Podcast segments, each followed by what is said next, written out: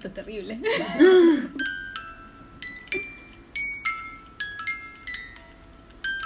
ya. Eh, ¡Tarán! Hola. yo, no sé otra cosa. Eh, hola, Hola. Hola. estoy aquí con la Fran y con la Franchi y esto es nuestro especial de Harry Potter y el cáliz de fuego. ¿Cómo es? In the Goblet of Fire. y el cáliz Did de you put your name in the glass of the fire? Sí, vamos a hablar de todo eso. Va a ser hermoso. Eh, nos demoramos un poco porque este libro es muy grande, nos demoramos un poco porque hace mucho calor Sí. en la vida. Comenzaba el verano. Sí, Las- Navidad, las fiestas. Las fiestas. Sí. tantas cosas que han ocurrido eh, en el planeta. Y vamos a hablar de este libro, que vamos a hacer un resumen así como muy resumen. Eh, voy a hacer el resumen yo esta vez porque me dieron como ganas. Yo siempre digo muy resumen. Eh, porque eh, eh, anoté el dato de que es- eh, esto ocurre, empieza todo dos meses después del prisionero de Azkaban. Y como que siempre me choca leer ese, ese dato que es como apenas han pasado dos meses desde que quedó la super cagada en el prisionero de Azkaban. Esto va todo con spoilers y garabato entre medio y usted sabe, señor, si usted escucha con su hija, su hijo, eh, revise porque nosotros no nos vamos a censurar. Eso. Lo quería decir porque sé que hay gente que lo escucha con su hijo. Muy famosa en hacer.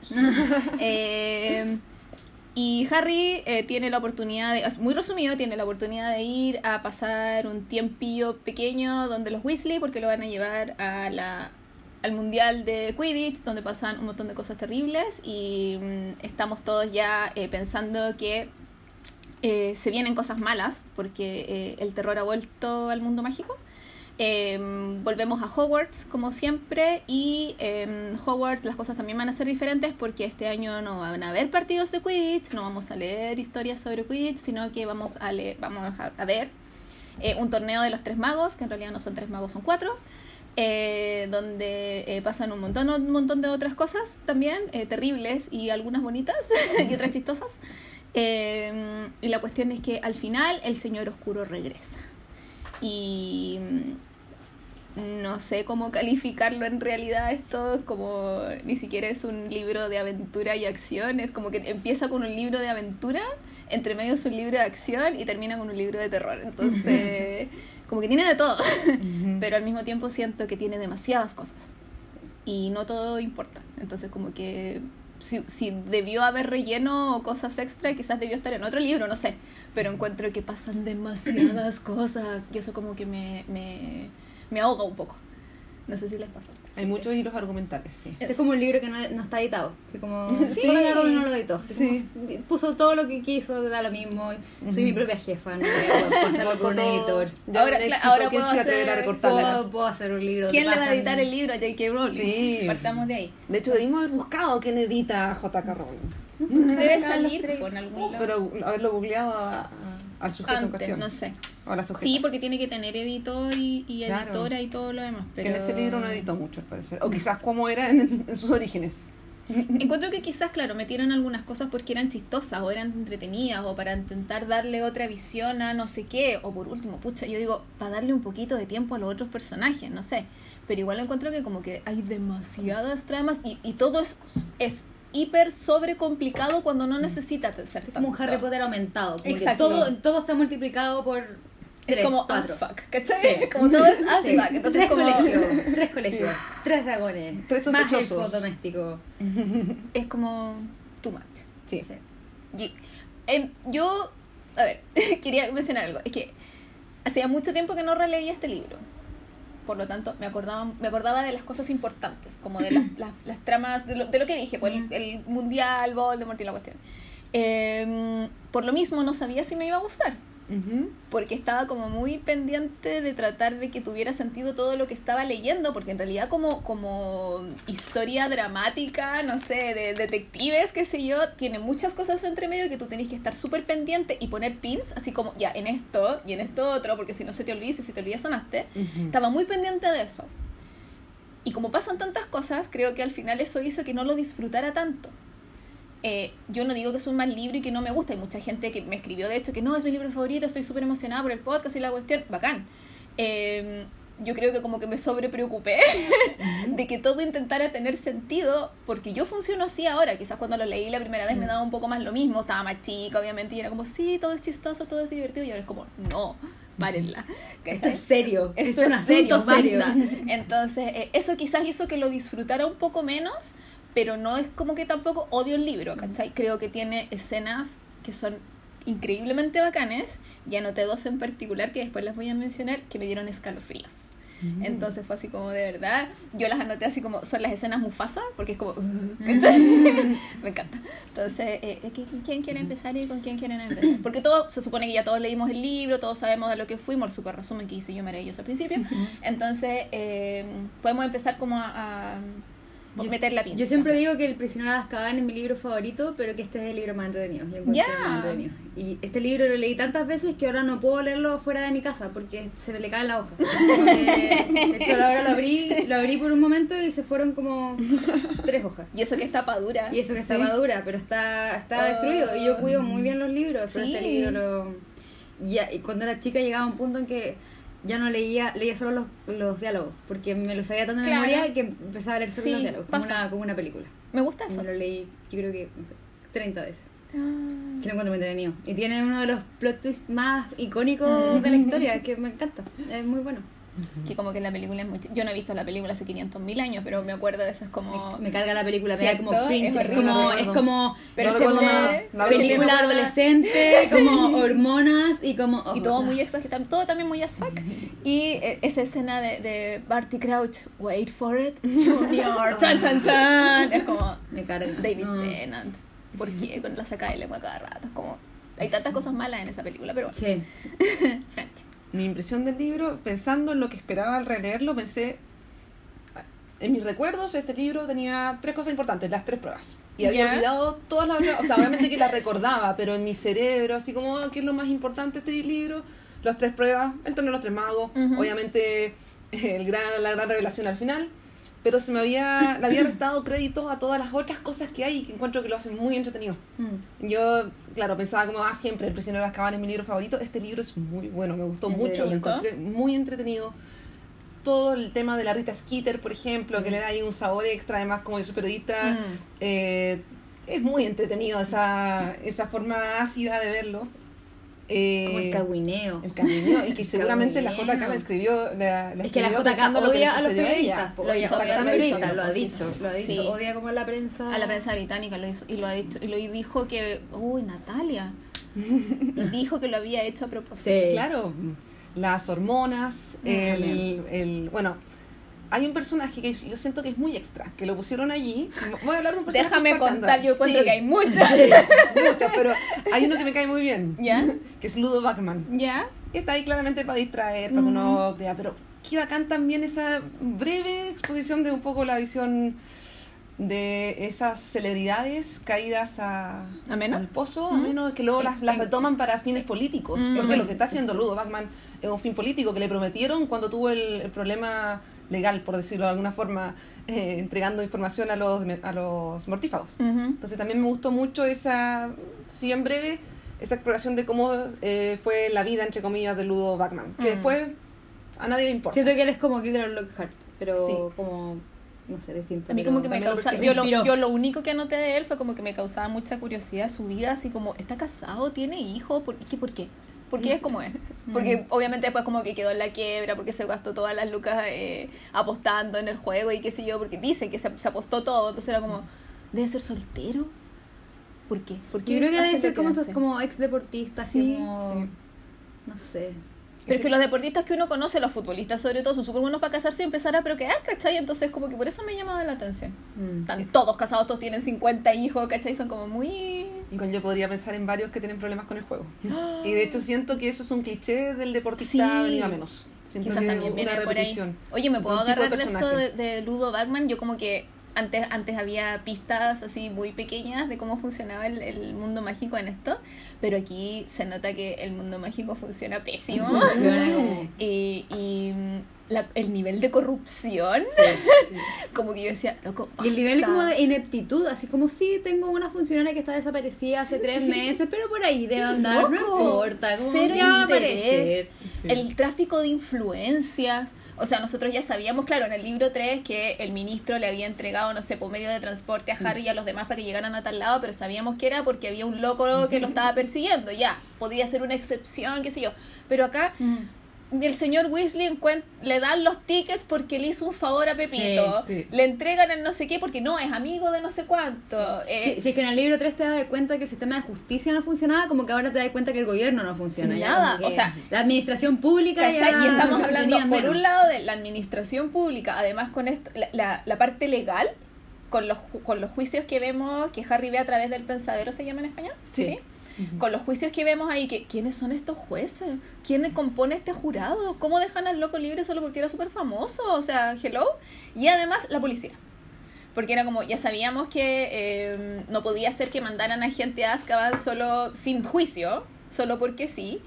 Y además eh, se mete el ministerio en eso, eh, los aurores son parte del ministerio, o sea, entonces tiene que haber un, un hilo por de debajo, poderes. ¿cachai? Separación de poderes. Yo decía, ¿cómo funciona? Si, si uno alega porque el mundo real es como pésimo, uno tiene como un, un hilo de esperanza que el mundo Sí. mágico fuera mejor y no. No. Entonces como siento que que, se me cayó siento el que ellos están sistema. como en la como en la premodernidad todavía, Sí, así como que viven como casi que en el feudalismo. Es que siempre hemos hablado de que tienen cosas como súper antiguas, que no, Mm. no sé, po, eh, usan tinta con pluma para Sí. escribir, que son como súper arcaicos. Sí. Y yo me acuerdo cuando, cuando yo leí el primer libro, era como, ¿en qué época está ambientado esto? No Sí. entendía. Y, pero si Dudley jugaba con Nintendo, ¿por qué? No, como que me, me chocaba mucho eso. Mm. ¿Cachai? ¿En qué momento la comunidad, o alguna vez, o siempre fueron separadas? ¿En qué momento la comunidad mágica de la comunidad Muggle se separa? Porque puede Mm. ser que hayan convivido hasta Mm. la época en que se usaban plumas y tinta no, y sé, no sé capas. si será canon, pero se supone que es como de, de- Cuando de- quemaban a las brujas, ¿no? No, cuando fue como la como el Statue of Secrecy, ¿Sí? como no sé, en esa época se supone que hubo la separación definitiva. de- Claro, pero yo asumía que era porque quemaban a las brujas. Sí, debe haber sido en esa 1800. Como que hayan- se hayan quedado con lo último que en ese tiempo era la modernidad de los Muggles y no hayan adelantado Pero todo igual el se casan con Muggles, entonces no entiendo. Mm. Y de hecho, como que obligados están, se empezaron a casar con los magos porque no, si no iban como a super morir. Pero tampoco es que adapten tanto. Tienen a Hermione en el colegio que podría enseñarles un montón de cosas y se sorprenden con las pilas y los imanes. Y el profesor, o sea, el, el papá de Ron no sabe lo que es un teléfono. Como que claramente, a pesar de que quizás se casan con los Muggles, no les interesa nada y no han adaptado nada. Ese estudio de los Muggles que tiene la clase de Sí, Hermione. la clase. No creo que esa profecía muy bien valorada dentro Sí, de pues, los. sí, La que de siempre la molestan de por qué, por qué lo tomó. Mm, la Sí. de- pero la molestan porque lo tomó porque ella es mago. Yo supongo que los demás sí son Pero, magos. pero nadie, yo no sé de nadie más que lo haya tomado, no, no, no mencionan. es que ese es siempre el problema porque no Sí, sabemos nada. Harry no cuenta nada. Harry es un pelotudo. Yo ahí tengo una crítica en específico con el señor Weasley porque no puede ser que un gallo que lleva 20 años trabajando en el Ah. departamento de los magos no, sea de- no sabe decir electricidad. No me vengan con guay. Y también que trabaja para evitar la manipulación de los ¿Cachai? objetos y Ay, y esto es que diga su electricity, me dio una rabia. Yo como que las otras veces me reí, era como, ah, dijo que electricity, y ahora como, Y ahora es como. no. Me me ha atendido gente como tú. Me ha atendido gente como tú. Yo conozco, conozco a la gente de este tipo. Me dio mucha rabia. Como que quería puro pegarle. Sí. Y no lo hice de, porque era libre, ya. Por eso no te ascienden, por eso no te ascienden, señor. Weasley, por eso no te ascienden. Claro, muy buena persona y muy bien conectado en el ministerio y todos lo aman y la cuestión y él ama a los magos y por eso está ahí, pero es como loco. Lleva ahí 3.000 años y todavía le seguí diciendo Feliton al teléfono. A mí me sigue dando risa. Es muy chistoso, Tengo por eso te digo, muy básico. yo, enti- yo entiendo que hay muchas cosas que están ahí como para el comic relief, que es como, Sí. ya, y sí, esto es chistoso, no sé qué, pero uno cuando lo, lo lee después, Sí, como, sí. loco. Cuando le dais la segunda lectura, o sea, claro, al principio Claro. es chistoso, las primeras 15 veces que leíste el libro es chistoso, pero después como, loco, esto es serio. Tú trabajas, estáis trabajando para esto, no es cualquier cosa. Así que esa era mi crítica al Mr. Mr. Weasley, que es buena persona, pero ya. Fin. ¿Algún otro personaje o algún otro tema que.? Hay muchos. Es que yo debo pero- confesar que hice una lista y mi lista de las cosas que no me gustaron es súper larga. Me gusta hablar de las cosas que no me gustan. Eh, no, no le puse números porque no le puse números, pero es súper larga. Y mi lista de las cosas que me gustaron es súper corta. Oh. 1, 2, 3, 4, 5, 6, 7, 8 cosas. Y mi lista de las que no me gustaron son dos hojas. Entonces, eh, no sé si, si ir así como, por- porque anoté otras cosas así como en general. Eh, no sé qué, de qué quieren hablar ustedes primero. ¿Quieren tirarse algún tema ustedes primero? Yo ya tiré lo del Mr. Weasley, así que lo puedo sacar de aquí de mi lista. ¿Viste? Listo. Yo tengo comentarios pequeños que se pueden ir anexando a temas más grandes. Ya. Así que iría por tu lista para ver lo que vaya Sí. surgiendo ir comentándolo. A menos de que quieran hablar así como de una temática. tú. No sé si ¿En tu lista estará Rita Skeeter? ¿Mm? Eh, la eh, parece que sí, pero lo puse. En las cosas que amas. No, sabéis que no la puse en nada. Debo reconocer que me dio un poco lo mismo. Yo me acuerdo que las otras veces que leí el libro sí lo, como que disfruté esa, esa, ese como tirón de esta galla es pésima, pero me encanta que tenga bolas. Sí. ¿Cachai? Eh, que uno también como de la profesión, yo soy periodista pero nunca ejercido, me un poco lo mismo. Eh, de- entiendo por qué está haciendo esto, es terrible lo que está haciendo, eh, pero, pero es jugoso para la historia que sea así, que no sea un, un periodista... eh, Claro, ético. y- Exacto. Sí. Se entiende de por qué es un personaje así como que lo hace más jugoso y la crítica, la prensa y la cuestión. A mí eso es lo que me pasa con el, con el papá de Ron. ¿Ya? Que obviamente que es un malo que no se sepan las cosas, pero me sigue provocando igual la entretención. Exacto. Y me pasa también con Rita Skeeter. Claro, entiendo que, que sea, por eso están construidos así los personajes, Claro. digamos. Pero ahora como que me dio un poco más lo mismo y como que no me provocó nada. Yo siento que ahora igual la, la vi de, de otra forma, porque teniendo siempre en cuenta que la historia se cuenta desde la perspectiva de Harry, Sí. como claro, él la pinta como mala porque le molesta, pero Ujú. finalmente siento que la única persona que estaba haciendo las preguntas correctas. Como, Claro. Como, ¿por qué llegaste tú aquí? Como, ¿por qué, qué, te qué se siente ser famoso? Como, ¿qué Mm. piensas que dirían tus papás? Como, Al preguntas final que son cosas que nadie... la gente quiere saber. Claro, y, y preguntas que nadie le ha hecho nunca. Mm. Entonces... Me gusta cuando pregunta así como ¿y dónde está Dumbledore? Claro. Porque yo siempre pregunto Sí. ¿y dónde está Dumbledore? O cuando escribe en, su, en uno de los artículos, escribe así como eh, y Dumbledore no, hay- no ha hecho nada. Y yo así, yes, queen, ¿cachai? Por eso, siento que el- al principio, cuando tengo recuerdo de haberlo leído cuando chica y era así como, oh, qué odiosa esta Sí. como por favor, o así como, grande Hermione, porque la capturaste Sí. en un vasito de vidrio? Yo pero, lo encontré terrible eso. Pero ahora es como, no, como es la única periodista que Mm. finalmente se separa un poco de- del poder político. Como, no- Está haciendo la pega al final. está haciendo la pega, claro. Pero Yo creo final- que a pesar de que efectivamente hace críticas que son constructivas y hace preguntas que a ratos se necesita que alguien las pregunte, creo que el 90% de lo que hace es acoso. Sí. Y además calumnia, o sea, Mm. cuando le pregunta la opinión de Harry a, a, mm, Malfoy, a la, mm, a la Pansy Parkinson. a la Pansy Parkinson, a niños menores de edad en un espacio donde no debería estar ella Mm. presente. Pero ¿por qué Dumbledore permite que ella esté en esos espacios? Que eso es lo Porque otro. está traspasando esos espacios por su calidad de animaga. No es una, no es que ella tenga un permiso para ir a entrevistarlos. De hecho, no ha hablado, salvo con el papá de Malfoy, no sé si que habló con la Pansy Parkinson. Claro, pero cuando le hace la entrevista a Harry, por ejemplo, eh, no hay un- ningún espacio seguro habilitado para que haga esa entrevista. Por eso O lo sea, mete en el espacio en que le tomaron las fotos. Pero por Ella eso- lo- pero saca de ese pero, espacio en que pero no hay nadie que vigile, no hay nadie que vigile. No hay adultos. ¿Cómo hay un, un adulto que es, es capaz de llevarse a un niño a un closet? ¿cachai? Y no hay nadie que lo esté vigilando Sí, que eso no pase. Ah, yo siento que ahí estaba el espacio y que ella lo, lo transgredió y de hecho después llega Dumbledore y lo saca del closet. Estaban en el espacio de las fotografías y ella obviamente que si le dan, es una persona que quiere buscar un titular y que Mm. quiere buscar algo que le dé mm, algo horrendo, por decir, por ser bien crítica. Eh, y lo saca, lo lleva al closet porque sabe que dentro de la supervisión de las otras personas que están ahí, los No otros adultos, que son varios, y entre Mm. los que se incluyen Dumbledore y los dos rectores de los otros dos, dos colegios, sabe que ahí no va a poder hacerle las Mm. preguntas que le quiere hacer, no va a poder usar la pluma que quiere usar y conscientemente lo aleja del espacio supervisado y después llega Dumbledore y lo saca. Creo que ahí sí estaba el espacio para que le hicieran una entrevista de la forma correcta Mm. y que sí lo transgredió. Pero, no, si ella se super aprovecha de la situación, si es clever. Sí, ¿cachai? Y Pero también sobreinterpreta un montón. Es que no podéis transformar un A en O. echo de menos a mis padres y no puedo Claro. dormir en la noche, es como loca. Sí. No que existieran las grabadoras en ese tiempo. ¿Cómo Hermione no, no le pasa una grabadora a Harry cada vez que. Es que capaz que no funciona la electricidad Ah, en toda Hogwarts. verdad. Sí. Sí, No, es que tú, Mucha magia. tú no leíste dando Hogwarts vueltas. a History. ah. No leíste ese libro. Hay demasiadas ondas. Sí, la onda magnética y la cuestión. Sí. Eh, Y me encanta el hilo en que la encuentran y la, la encierran en un vaso. Me encanta, es otro de los Hermione, de- la verdadera heroína de la historia, sí, Sí. esa es la verdad de las no, cosas. no vayamos tan lejos. Eh, Ella- yo lo encontré un poco horrible.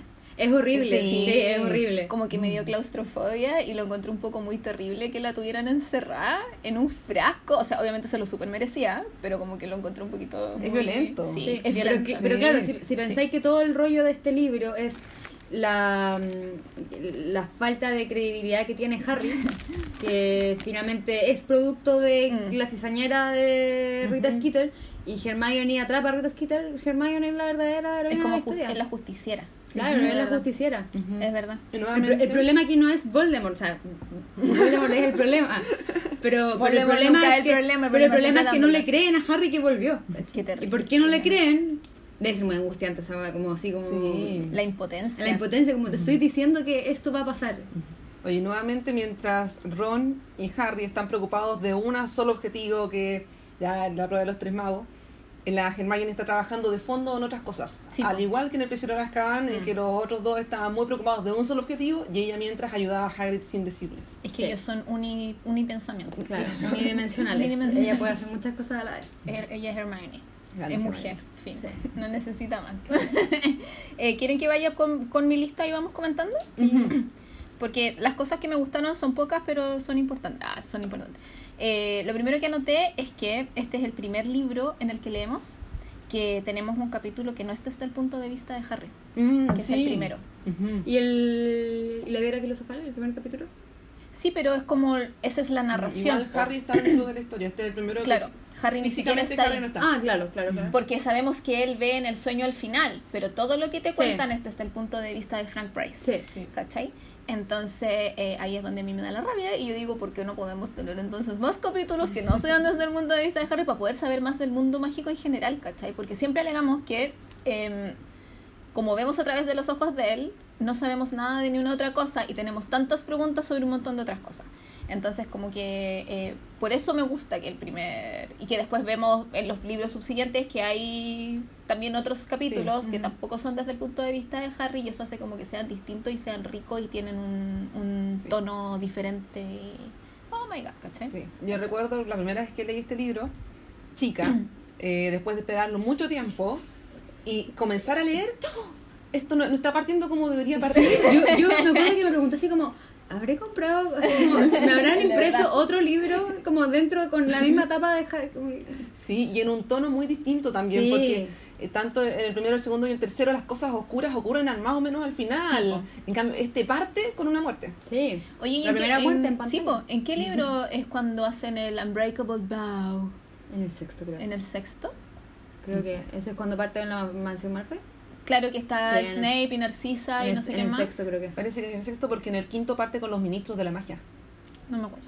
Eh, Estoy casi segura que parte también con... Es que ustedes ministros. comentaban que cuando empezaron a leer el libro como que se preguntaban si se habían comprado el libro de verdad y cuando salió el Confusión. sexto, claro, y cuando salió el, sex- el sexto, si es este, eh, no llegó al tiro a capo, entonces uno lo como que lo veía en internet Sí. y era como, esto es fanfiction, esto Ah, no es de verdad, fue terrible porque era como, este no es el Mi- libro la historia real. del quinto, sexto y séptimo libro. ¿Esto es fanfiction?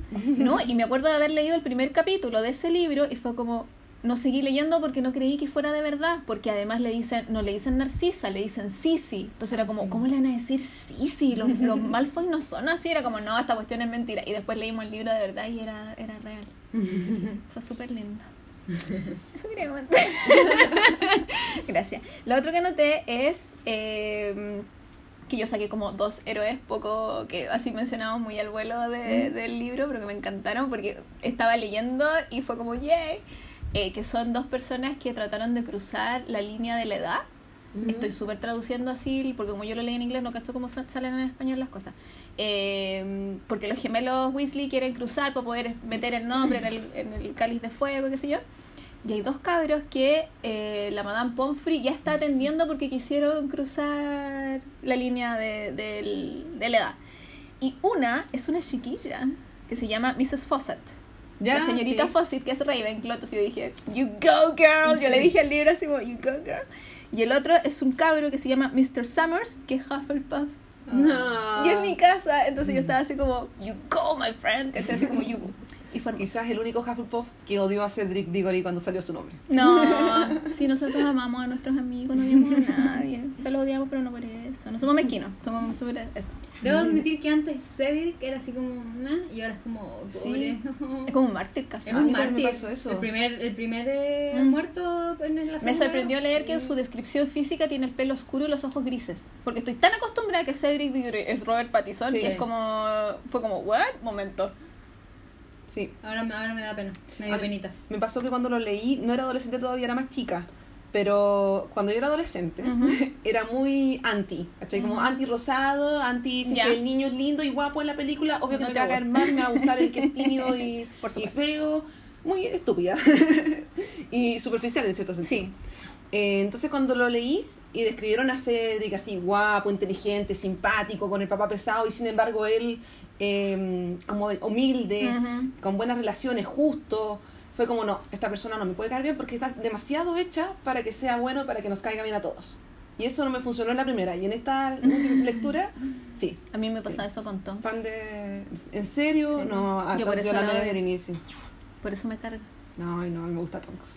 A mí lo que sí me gustó leer de, para que sigamos con Cedric, a mí lo que sí me gustó leer de él es que, eh, porque uno se hace esta imagen como de que es casi perfecto, Sí. pero lo vemos por lo menos en dos escenas eh, luchando consigo mismo, como Sí. que le cuesta, le cuesta ir donde Harry y, y creerle, le cuesta ir donde Harry y mm, entregarle la información que sabe que a él lo va a ayudar, pero lo hace porque sabe que es lo correcto. Sí. O sea, él tiene un, un tema interno de que dice, pucha, no quiero, pero lo voy a hacer porque es lo que hay que hacer. Y eso es muy Hufflepuff.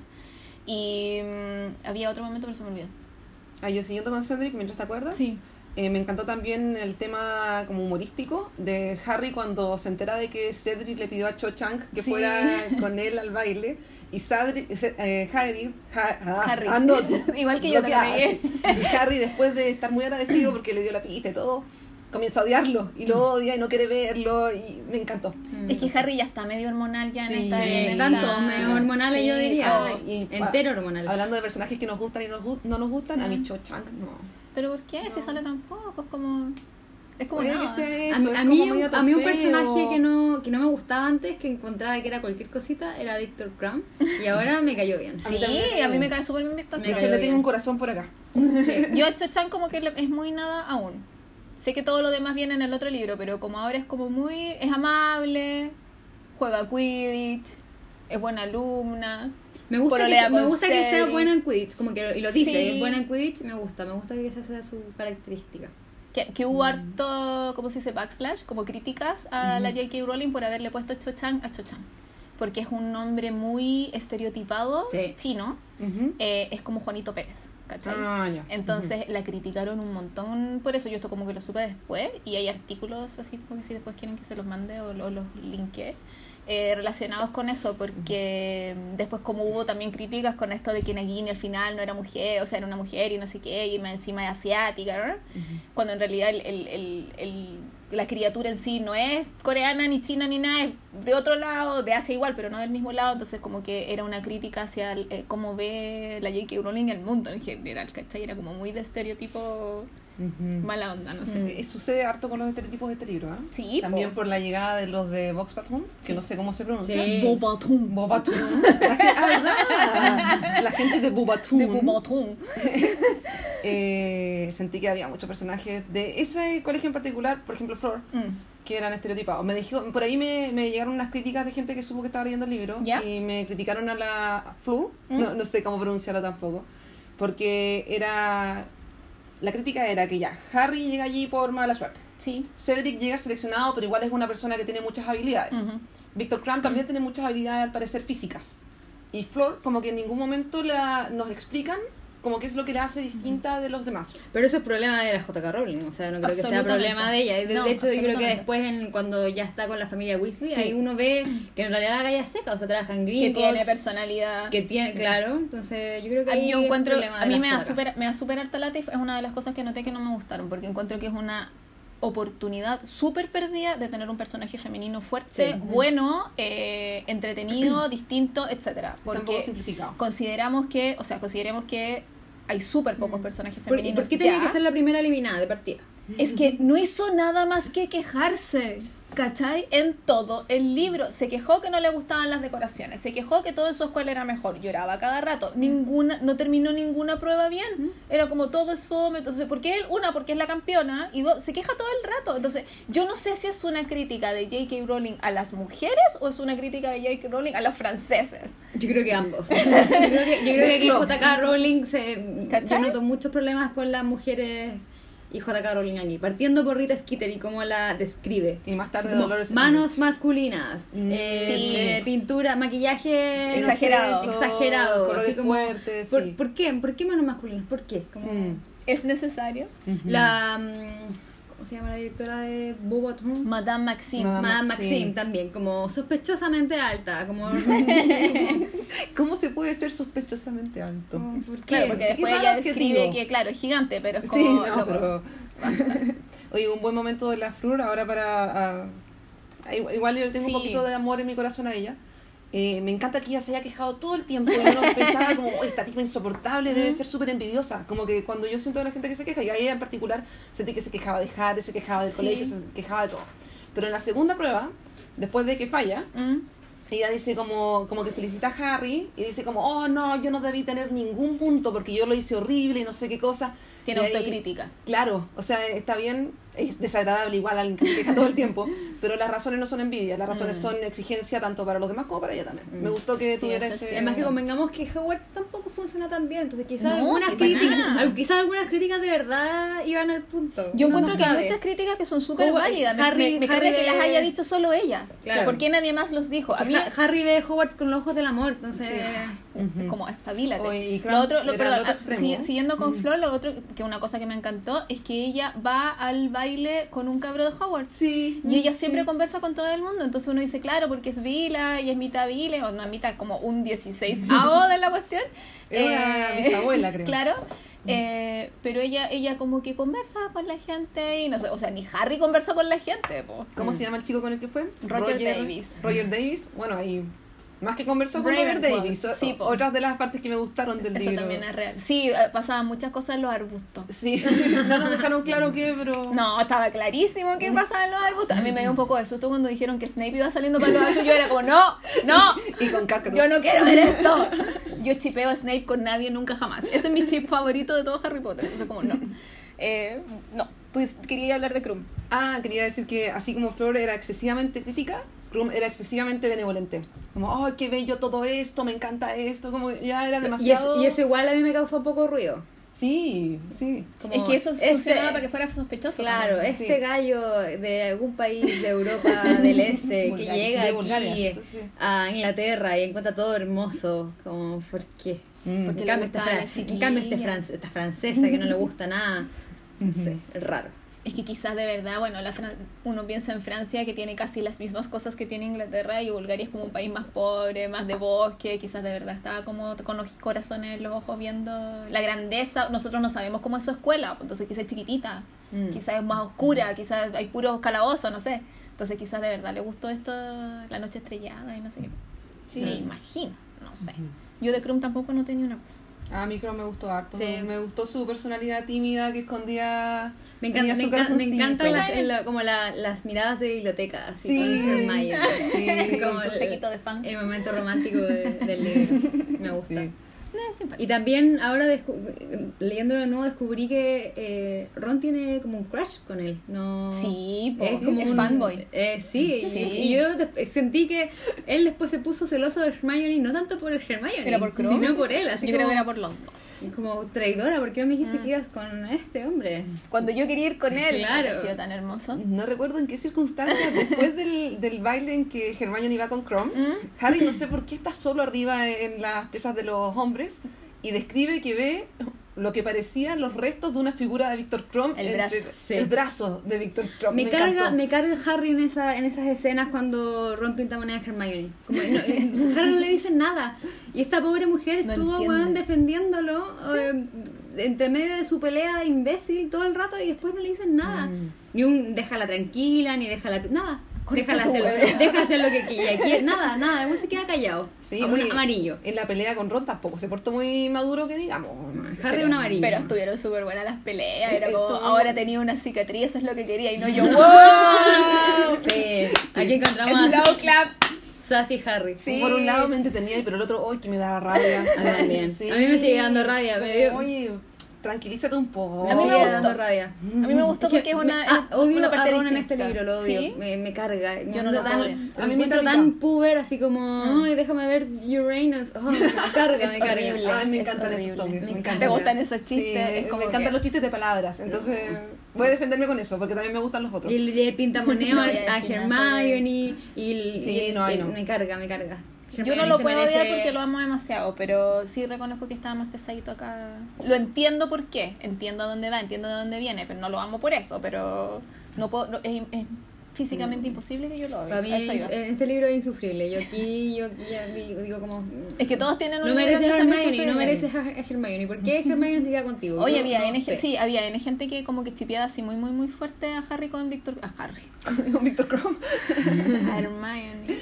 Es el wishful thinking. Sí. A Hermione con Víctor Krum y yo decía, loco, todo el rato. Y después Sí. siguen mandando cartas. Sí. Y después como hasta el libro 6, el gallo aparece de nuevo. Yo encuentro que ahí todo pasando y había química. todo el y- rato. Y conversaban de cosas importantes. Sí. No y él le como- ponía cualquier atención Sí. y no era como baboso, la miraba y la admiraba y le comentaba también cosas. Claro, Crumb. cosas. Era un gallo inteligente, hablaba temas. Se perdió mi no lo pescaba yo. nada. O sea, yo o sea, sí lo pescaba, pero cuando hablaba con, por ejemplo, al salir de la segunda prueba, Mm. él le habla, le habla y trata de recaptar su atención y ella nada. Mm. Ah, ¿qué? Ah, sí. Es que cuando no hay amor, no hay no Sí, pues, si no la eso- podemos obligar. Su personaje es querible, pero a la vez da un poquito de pena. Mm, Sí. es cierto. Amor Tan no exitoso y con su amor no correspondido. Sí.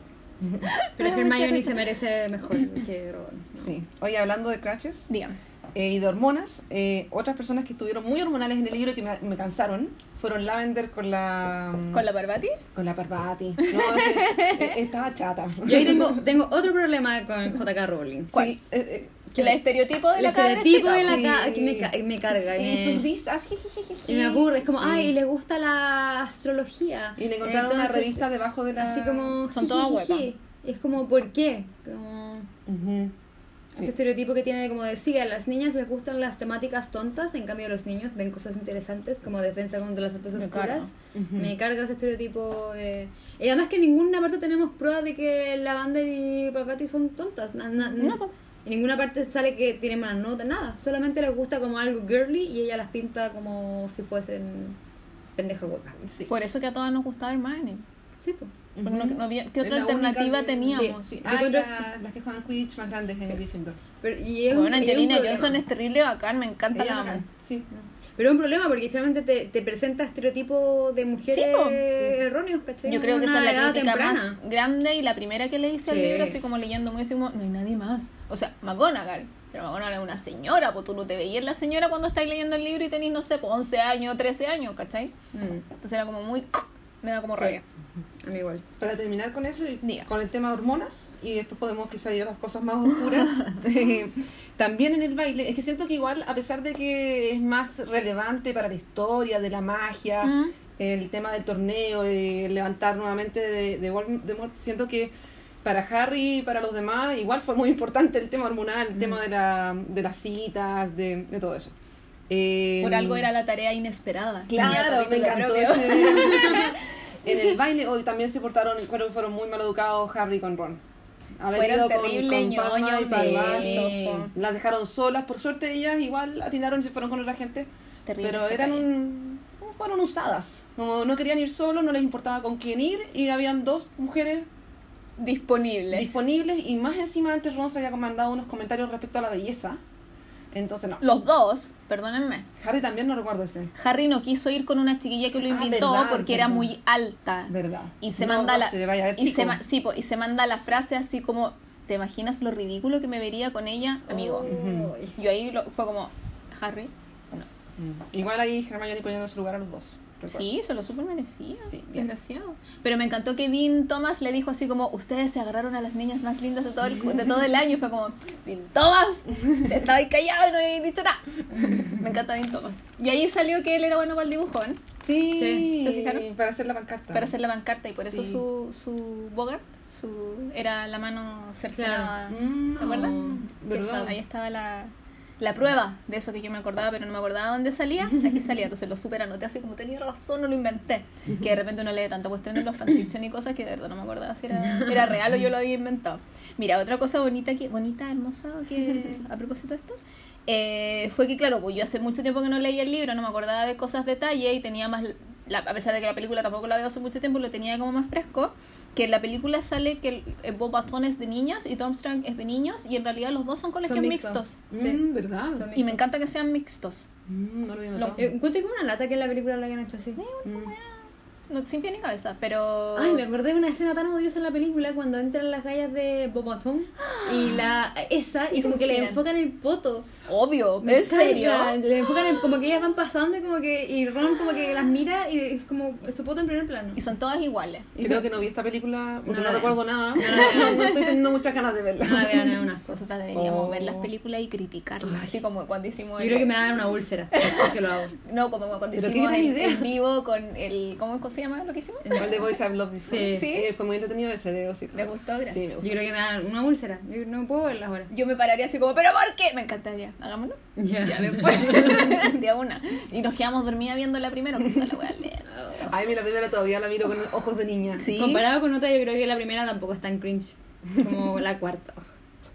De verdad, hace tanto tiempo que no las veo que no me acuerdo de escenas, pero no así a ese detalle. Me acuerdo de los pelos, que eran horribles, porque todos tenían el pelo largo y se veían horribles. Sí. Tenían como ese pelo así como con las patillas largas. Como setentero, sesentero, y Sí. Ron también con ese pelo así como que no se le ve la cara. No, horrible. Feo, feo, Sí. feo. Eh, Hoy estamos hablando de las películas. Yo Sí. quiero hablar de un hechizo en particular. A ver. Y Sí, tiene un poco que ver con las películas nuevas de. mm, ¿Cómo se llama este? de las criaturas de Newt Scamander. fantásticas. Sí, de las criaturas fantásticas. Porque sé que hubo una polémica ahí por el uso de Axio. No sé Sí. si cacharon algo de eso. Sí, Ya, de que mm, Newt usa Axio para atraer criaturas, cuando en el libro claramente se dice que no se puede usar para criaturas. así es. Sin embargo, A ver. en este mismo libro sale que cuando están aprendiendo Axio, Mm. Neville hace que Flitwick vuele por toda la habitación porque se equivoca y la apunta a él. Pero no, es con Axio, es con Stupefy. No, es con Axio. ¿Estáis segura? Yo ahora como que necesito saber. No. Voy a buscarlo mientras vemos otras cosas, pero sí, estoy muy segura. Porque yo lo que leí era. Tengo la boca llena de sol. lo que yo leí y que fue como ya, lo voy a dejar pasar, era que Harry intenta lo del Axio con eh, una mosca. Entonces no se da- no sabe si en Sí. realidad es porque la mosca estaba medio aturdida, qué sé yo, o de verdad era él el que la, está- la Sí. estaba moviendo. Pero eso lo intenta en otra clase. Mm. No lo intenta en la misma en que les enseñan el Mm. encantamiento per se. Y también quería respecto a y fuera de esa polémica, Sí. decir que igual siento que quizás esto es hilar muy fino, pero aparece en el fino, inicio, al final, al medio y al final. Axio lo usa la mamá de los Wesley para quitarle todos los, ca- los caramelos a Ah, los sí, sí. hermanos Weasley. Después se lo enseñan a Harry en clases. Después eh, lo practica para usarlo para un momento que es clave, que es cuando saca la, la escoba para luchar Sí. con el dragón. Y al final, cuando están en el cementerio y están a punto de ser atacados por Voldemort, él no alcanza a llegar al portkey, Sí, eh, lo, lo- al traslador. Y Y, hace un axio para lograrlo. Entonces siento que como que hiló el hechizo el libro. No me habría dado cuenta si no hubiese sido por la polémica de Newt Scamander. ¿En serio? Sí. A mí, yo encuentro que es el, el hechizo más útil. Sí, Si bueno. yo pudiese hacer uno, Sí. era como control remoto, acción, fin. Una bebida, control, acción. Sí. ¿cachai? Es como súper, súper, demasiado útil y me encanta. Buscando momentos en que se haya usado. Yo, ta- yo también lo estoy buscando porque yo sé que lo anoté. Pero me voy a Eh, poner 3000 años. Leí que hay un artículo de Pottermore Mm. sobre, que yo no he leído, porque la verdad es que Pottermore no lo he leído mucho, sobre el hechizo.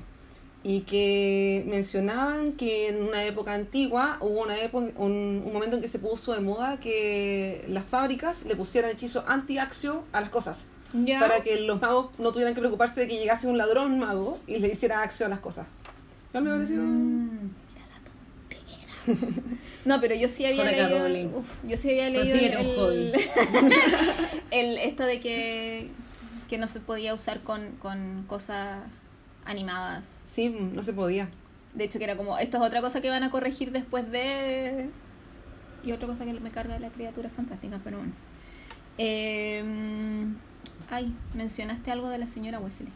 Ah, que lo usó para quitarle los caramelos a, a Freddy George. Hablemos de los caramelos de Freddy George. Me Son ma- encanta la empresa, pero son malos. sí. Pero me encanta su Pobre- emprendimiento. Pobre niño. Yo Dudley no como- tiene la culpa. No, po. yo como que, que fue como, oh, estos cabros son muy Slytherin y de verdad el, el, el, el sombrero se equivocó y los metió en la casa en la que no debían estar, porque una cosa que sean valientes y toda la cuestión, pero están dispuestos a matar a alguien por la ambición de probar los dulces. O, o no sé qué pensar, como que de verdad siento que, que son peligrosos. No es que Sí, ellos sean po. malos, ellos son peligrosos Mm. como personas en sí. Pueden tener buenas intenciones, y pero se ciegan y, y- y es súper peligroso lo que hacen. O sea, si no hubiese estado el señor Weasley ahí mismo, el cabro se muere. Así Sí. de final. Entonces lo encuentro heavy metal rock y terrible. Ese era Y mi además que sabían, lo hacen a propósito. Lo hacen a propósito. Porque sabían que el Para probar su pobre producto. pendejo iba a estar cagado de hambre. ¿Cachai? Entonces eso no se hace. No, es que lo, estamos, los- lo hicimos porque él le hace bullying a Harry. Bueno, No, y sabían, no porque Harry había contado que su prima Sí. estaba con a A dieta. dieta. po. Sí. Entonces ellos sabían. Y después usan estas cremas de canario y Sí. Neville se convierte en un pájaro. Es que, ¿cachai? Yo entiendo que es, es chistoso, sí, se convierte en un pájaro, pero es como, no. Sí. Lo encuentro súper terrible y como que detrimenta un poco el amor que yo le tenía a los gemelos. Que antes es como, es como sí, son súper chistosos, inventan cosas, guajaja, y ahora es como, aléjenlos de todo, por Mm. favor, son súper peligrosos. Lo encuentro un poco... Esa era una de las cosas que no me gustó. Igual son, hay que tener, son niños igual, pues, son... Pero si no son niños, pues les falta un mes pa- para ser of age, para ser adultos. tienen 16. A los 16 igual uno hace pura. Pero ¿cachai? Que ellos están, es que eso están probando cosas para hacer su negocio. Están pensando en el futuro porque saben que el papá no los puede apañar, sale en el Sí, libro, el sí. papá no los puede apañar con Luca. Saben que no tienen buenas notas porque se han abocado a inventar tonteras en vez de estudiar. O sea, no tonteras, pero sus dulces, sus magias, sus bromas, en vez de que son estudiar. como unos científicos que ¿Cachai? hacen Sí. pruebas con humanos. Entonces, lo lo siento así. Prueben las cosas entre ustedes. Pero también lo hacen, no po, con los también demás. lo hacen. También pero es como, cosas con es que yo Yo siento como que que no va más justifico. allá de la edad el, el que hagan eso. Siento que lo justifico como, no justifico, pero que lo entiendo como más, como que están desarrollando su experimento y justo tener una persona a la que odian. yo encuentro que es maldad. Sí, lo encuentro malo, sin ninguna duda. Así, súper punto aparte, encuentro que es pura maldad. ¿Mm? La luz. Ya no vemos. Está Es bien que, oscuro. sí, es que después hay que correr la cortina porque... ¿Dónde tiene el botón? Acá. Que esto no lo podemos evitar después. Eh, sigamos con los Weasley. Yo como que estoy enojada con los gemelos por eso, pero no los puedo odiar igual porque ya son los gemelos y voy a sufrir igual después y voy a llorar igual después. Pero en el, en el quinto libro se reivindican. No puedo odiarlos.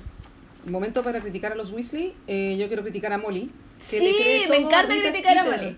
¿Por qué le cree a Rita Skeeter? Ella conoce a, a Ron, a Harry es y a Hermione. Pudo haberles preguntado, pudo haberle preguntado a Ron. Pudo, no sé. Siento que fue muy rápida en tomar una posición negativa ante Hermione y que lo intentó disimular, eh, eh, disimular y todo. Pero no me gustó nada esa escena en que a ella le da un regalo más pequeño, en que la saluda Sí. con, con menos Eso es calidez. mezquindad. Sí. Siento que no, A mí no me parece. Tampoco me parece. Ahí critico a, a la Molly que también me gusta mucho. A mí me cae. pero que de repente tiene sus caídas y tiene el mismo problema de, de que es un O sea, estereotipo ese. Pero No pude encontrar el dato porque... yo Quizá, tampoco en quizá internet. yo, ahí yo me pregunto si es que Molly de verdad es tan bacán como uno cree, así como cariñosa, maternal, o es como lo que Harry piensa que es y en realidad es una vieja mierda. Yo encuentro que se le ha ensalzado mucho por el Not with my daughter, you bitch, ¿cachai? Sí. Del final encuentro que se, ay, Molly es la mejor, de-". y no es tan bacán. O sea, ya vemos que no tiene un manejo de las lucas bueno. No. Eh, es muy machista en general. Sí. Sí. Con cosas muy chicas uno puede notar que es muy machista. sí.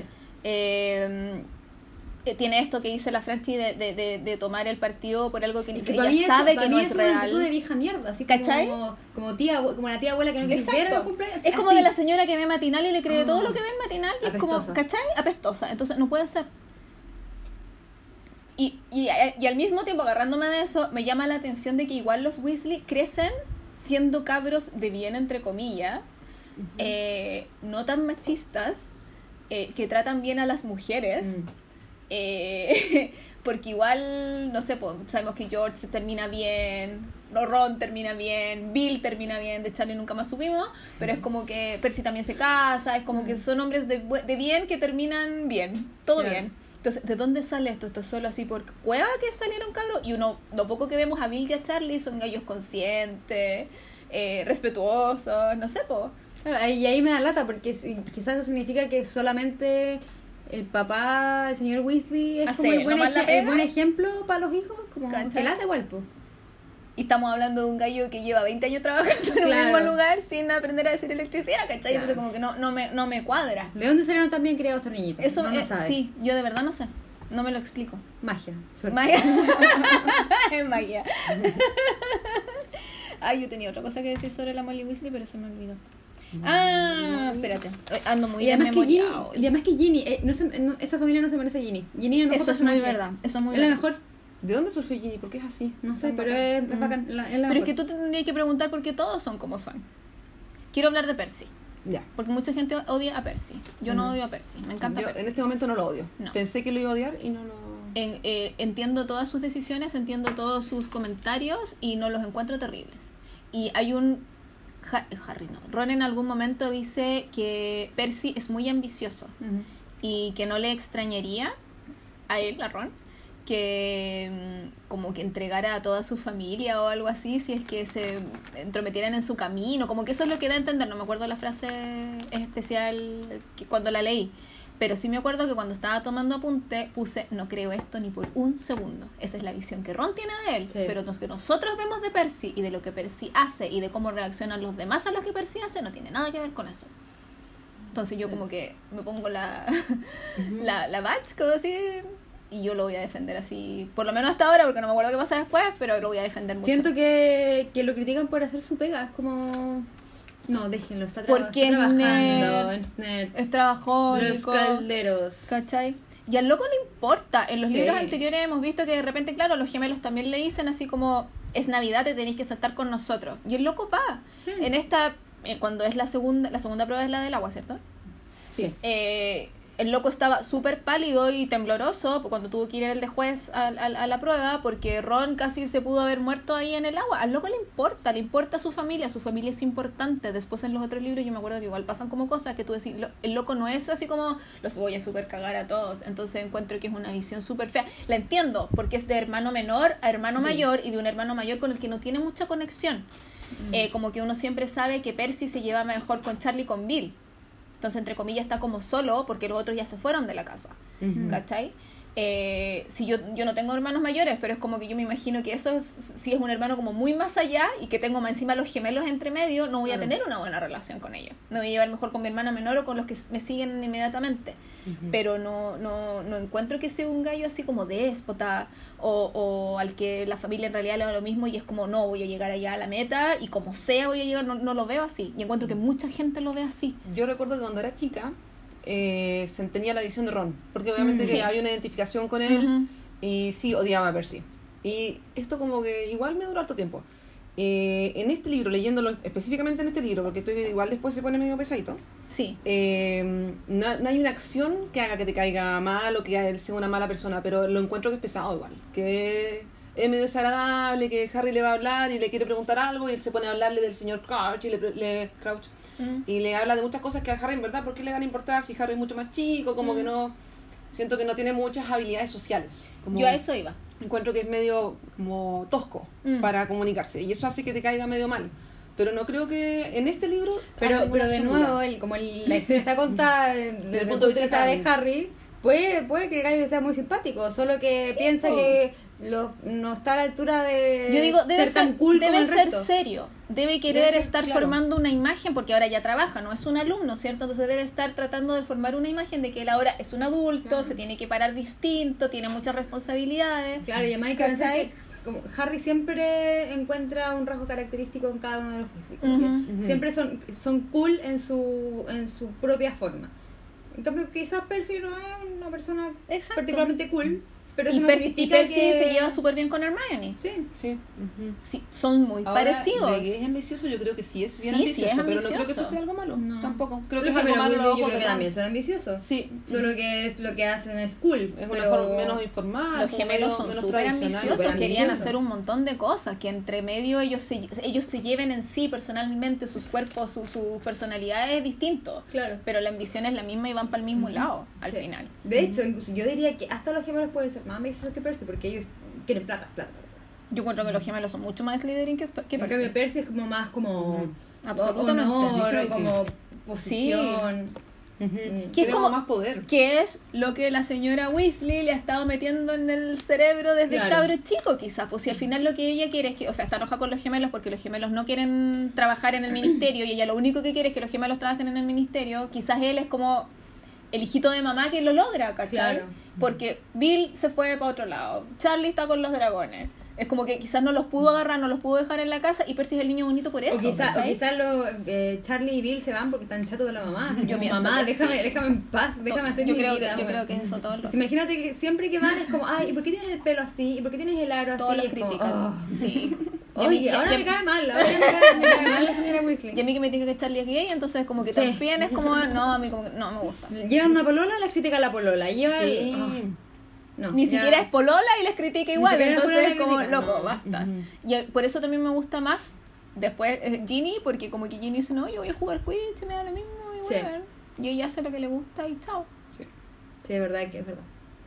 Que es como una que es como una profesión de hombre, entre comillas, en el mundo mágico, entonces como que, no, Sí. yo voy a hacer lo que yo quiero y chao. A mí no me cae muy bien la señora Sí, Weasley, pero no me cae, porque la encuentro como que, no sé, como que es medio dejada de la cuestión. Hoy anoté una cuestión sobre la señora Weasley. Eh, espérate, que lo, lo anoté así como... Que en el libro dice que eh, ella desde, de- estaba cocinando, esta es una cuestión muy puntual, está cocinando y de la varita sale una salsa. Sí. Entonces fue como, perdón, eh, ¿aló? Eh, ella inventó comida con magia. Eh, no entiendo. Hay otras partes, no recuerdo en qué libro, en que Dumbledore, creo que era en el tercero. No. Ah, también hay un hechizo para el agua, sí. sí. Sí, hay uno para el agua. Eh, no me acuerdo cómo se llama. Pero hay uno en que eh, hace. No me acuerdo si es que eran sacos para dormir Sí. o camas. No, sacos para dormir para en el dormir. tercero. Para lo de Sí, Sirius, ¿no? sí. También hay. No, pero es que a mí me llamaba la atención porque ya encuentro, quizás la- la- lo trajo de otra parte, no sé, pero esto es comida. Y porque no sé, hablábamos, hemos hablado en los capítulos anteriores, que qué es lo que pasa con las lucas, cómo manejan las lucas, que cómo sobrevive esta gente, aparte que comen, cada uno come como cinco huevos cada uno, son hartos Weasley, ¿cachai? Entonces yo decía, claro, entonces yo decía, eh, por eso no se han muerto de hambre, porque inventan comida con magia, Y si por es eso les comida- alcanzan las lucas. Y si es que vendan comida, ¿en qué gastan la plata? Es que eso iba. Eso de hecho fue mi apunte. ¿En qué gastan la plata entonces? Porque convengamos que los Weasley no manejan muy bien las lucas que tienen. no, y, lo- y los máximos gastos de una casa es, Es arriendo, arriendo y comida. Porque si no tienen lucas para que, insisto, Ron tenga su propia varita, que es una cuestión fundamental de cuando vaya al colegio, que no tenga capa propia, ¿cachai? Que ahora tuvo que ir con esta, ¿cómo se llaman las capas de las fancy? Ah, en lo- en las dress dress, robes, que no, sé cómo se llaman en español. Tampoco sé Eh, vestidos. ¿Capa? ¿Capa? ¿Cachai? Que, que- Capas formales. Mira, una cama formal o uno, no sé, un atuendo formal que están lleno, que, que es usado, que le queda corto, que es horrible. Bueno, en la película aparte es como setentera de terciopelo asquerosa. Eh, Con unos puños. ¿En qué gasta, en qué gasta las lucas? Esto lo hemos hablado, hemos Lo llegado hemos a hablado, conclusión. no. A nada. Eh, A nada. Concluimos que cuando ganaron el premio lo gastaron de una en el Lo viaje a hicieron Egipto, mierda. pero no. Hicieron mierda las lucas y no lo gastaron. Bueno, por lo menos le compraron una varita nueva a, a Ron. Es que me preocupa su seguridad. Sí. Yo, yo quiero hablar más de la plata porque eh, cuando terminé de leer este, leí el Quidditch a través de los tiempos, que ¿Mm? no lo había leído y lo tengo hace mil años, no lo había leído nunca. Solamente había leído lo- el Animal Fantástico. Y aquí hay una parte donde hacen conversión de plata. ¿Ya? Y sale en una como en el prólogo que 800 millones de libras son 158 millones de galleons aproximadamente. Podrían haberlo hecho más complejo. Y 800 millones de libras es como un billón de dólares. ¿Ya? Entonces, ahí como algo que no me calza como con el- la conversión de JK Rowling y lo que yo tenía como en mi cabeza. ¿Y eso cuántos galones son? Tendría que hacer la matemática, pero No, pero digo 158 Yo no millones de, de 158 galones. pounds millones. son un millón. No, ¿cuántos de dólares? 800 millones de libras son 158 millones de galeones. O sea, cien- y 800 no sé cuántos millones de libras son un billón de dólares. Mm. un billón de dólares. Entonces, un billón de dólares son claro. 158 galones. Claro. 158 millones de galones. Yo no sé a qué va toda esta, esta conversación de números, no entiendo. Que no me, no me, no me cuadran lo- las platas. ¿Por qué no te cuadra? Eso es lo que no entiendo. Porque se supone que según el canon de J.K. Rowling, que Mm. lo dijo, no me acuerdo si en Pottermore, en alguna Es entrevista lo más o algo probable. así. La calculadora no me da las cifras. Era el el... Máximo de ceros. Sí. Claro, era que un galeón era 5 libras. Ah, no, po. Y no, po. Ah. Me suena poquito, Ah, claro. no sabía eso. Ella lo dijo en algún momento. Debe ser porque no leo nada que tenga que ver con números. y no me, no me calza la plata, yo todavía no entiendo cómo funciona la plata en el mundo mágico. He intentado descubrirlo. No, No, salió- no salió un- pero para mí un galeón eran como 80 lucas. Así como en mi Ah, no sé. imaginario mental. Porque de En repente el lado- hicieron un Sí, especial po. de las lucas, pero, pero, pero, pero también ellos tienen su propio sistema Sí. de conversión que no es el mismo que No. J.K. Rowling. Mm, no me acuerdo. Porque para ellos, eh, que me acuerdo que una varita que costaba como 7 galeones Sí. lo convertían como a 800 dólares. Sí, eran como muchas lucas. Mm. Por eso Y suena era- como para toda la vida, ¿cachai? Claro, entonces era, era mucha plata. Y ahora cuando los gemelos Weasley apuestan, ¿cuánto, cuánto era la plata la plata que? Oh, no me acuerdo. Tampoco me acuerdo. ¿Cuánto la apuestan al Ludo Backman? No me sé, acuerdo. Pero, Oh, eso es lo malo de leerlo en Kindle. Uno no puede después buscar, puede es muy difícil. me da miedo abrirlo. Ya, pero ahora de otras cosas mientras yo lo busco. No, yo lo anoté, es que lo anoté todo aquí en el... Yo, aparte, es, el- la semana pasada nos salió un artículo de que algo iban a hacer en Gringotts. Ah, que va- van a abrir un Gringotts. Van a ir a un Gringotts en el, en el estudio eh, Warner, creo, en Londres, me parece. En Londres. Sí, me parece que sí. Y que yo decía, mi, mi super comentario sobre eso fue que ojalá haya alguien que me explique cómo cresta funciona Gringotts, porque tengo demasiada... ¿Cómo es posible que un gato saque plata? Y ahora, ¿cómo es posible que la señora Sí. Weasley le saque las lucas de la bóveda a Harry? Un poder Ella- notarial creo que no... Ya, pero necesita Sirius y Sirius anda escondido. Ujú, No, pero ahí Se- también se- hay un montón ¿cachai? de temas- Es como que hay tantos plot holes, hay tanto así como que no, no me calzan nada, que me da mucha rabia. La tuición de Harry, además, cuando entra Sirius al juego, también se hace súper extraña. No, no, hay, no hay claridad respecto de si es que normalizaron, re- regularizaron eso. No. ¿Cómo? Eh, Cuando Sirius asume como padrastro, Sí, Dumbledore acepta la firma de Sirius para ir a Hogsmeade, pero Sí. nadie más sabe que Sirius es el padrastro. Entonces, cuando levantan esa firma para arriba, ¿hasta dónde llega? ¿Quién es realmente el que ve la tuición de Harry? ¿Queda en Dumbledore? ¿Está regulado en alguna institución para personas para menores del, del gobierno? No. sería muy chistoso en todo caso. Ahí está, 37 galeones, 15 sickles y 3 canuts. ¿Eso es lo que le apuestan? Sí. ¿Cuántos galones?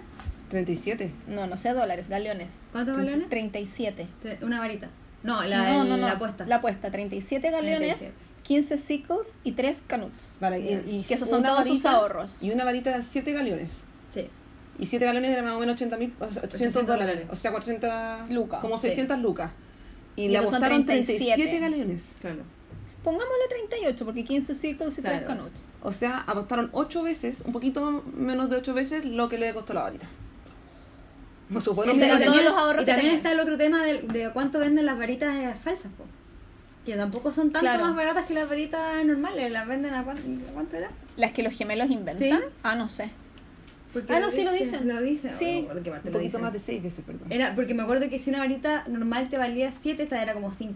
No era, no era tanto más barata que una varita de verdad. Los omnioculars valen 10 galeones. Súper caro. Sí. Súper caro. No, esto no se condice. ¿Cómo, ¿Cómo va a valer más caro que una varita? Sí. Porque podéis ver ahí, porque todo en, el, en la Copa del Mundial vale la pena, obvio. Quizá, quizá lo- hay sobreprecio igual que en el estadio normal. Ah, Eso pensaba yo. quizás Fuera del estadio cuestan Claro. Ah, porque además deben ser originales Dos de alguna marca, po. También. Como ahí, Eh, entonces- Estamos intentando justificar algo, chiquilla. Pero la plata- creo que aquella- sí, todo. todo, La plata- pero, pero aquí le estamos dando demasiado espacio de credibilidad a algo que puede ser una suma mal hecha. O- Yo creo que en realidad es como que tiró algún número así como no, cuesta 7. Sí. Aparte que igual es como que al principio las cosas eran mucho más baratas y los puntos que se daban no se perdían eran de a uno y después ya eran 100 puntos para no sé quién o le quitaban 100 puntos como que Las escalas crecieron. sí todo yo tengo una pre- otra pregunta sobre sobre no en realidad cómo funciona el banco porque me salí por otro lado pero justo ahora la leí eh, sobre el torneo ¿Ya? eh, mi pregunta es, chan chan chan, para ponerle emoción. Eh, ¿Qué hace la hermana de Flor ahí? ¿Por qué está ella ahí? Si es menor de, de Es la edad de requerida. edad. Y no era parte de la quincena de alumnos que iban para ser campeones. Es una niña de 8 años. Eh, si se le per- iban todos los campeones con lo más preciado que tenían para la segunda, que no es así. No, porque Cram habría llevado lo más Exacto. preciado. Eh, ¿Por qué está ella ahí? Esa es mi pregunta. Es una buena pregunta. Una Así buena como intentamos justificar las platas, que yo creo que no tiene explicación, Mm. y esto tampoco creo, así, así revisando por encima, ¿no? ¿Qué pasa si es que Flor no tiene padre y es la única encargada de la, de la hermana? Yo, yo lo único que pensé, como quizás que la hermana fue tuviese como algún problema, así Claro. como, psicológico. Como asma, no sé, como Ah. algo así, ¿cachai? Como una alergia. Que, Pero ¿cachai? Que me cargo cuando uno tiene que empezar a inventar Sí, cosas para mm. justificar cosas que deberían estar aquí. Sí, no, yo lo digo con total ironía. Ay, ya, 100% muy- no estaba hablando muchas serio, gracias. no, no creo que sí. se Ya, haga... Muchas gracias. Eh, tengo otra pregunta. Espérate, que justo la leí y ahora se me, se me fue. Ah, eh, ya que estábamos hablando de cosas injustificables. Eh, ya me pasé a mi lista de las cosas que no me gustan. Eh, justificamos, a mí me molestó mucho, me dolió y me, cho me choqueó el uso que le daban al caballero Muggle que trabajaba en el campamento. Sí. Mr. Sí. Rogers, no. No sé, Robbins, no me acuerdo, no anoté el nombre, eh, que era el que los recibía Sí. en el campamento cuando llegan a la, a la copa de Quidditch, eh, lo encontré aberrante. Así de seco. Si iban a hacer eso, mejor, no se me ocurre, pero que lo hayan dejado inconsciente en alguna parte, en un lugar que no le haya hecho tanto daño, y va a haber puesto un mago a recopilar la plata, y después toda la plata se la dan, así que quieren Ni ser siquiera es la plata. chistoso. No. No. Mi duda es, los magos nunca se juntan, así como, ¿cómo tienen tan mal como manejo de masas? Según el señor Weasley, se juntan pero no pescan las reglas y se ponen a, como a, a show off, así como, Sí. no, lo mío es más bacán, y no sé, como que, como que se desatan. Porque él, se manda la frase de que cuando ve que, que, que empiezan a las tiendas y en las tiendas de campaña le empiezan a poner como chimenea y cosas y los fuegos artificiales y la weá. Entonces él dice así como, ay, los magos, no nos podemos evitar así como empezar a, a sacarnos cosas en cara cuando nos juntamos. Pero vayan a huear a Hogsmeade, no sé, ¿Cachai? como... Mm. Lo encontré necesario el pobre caballero, sí.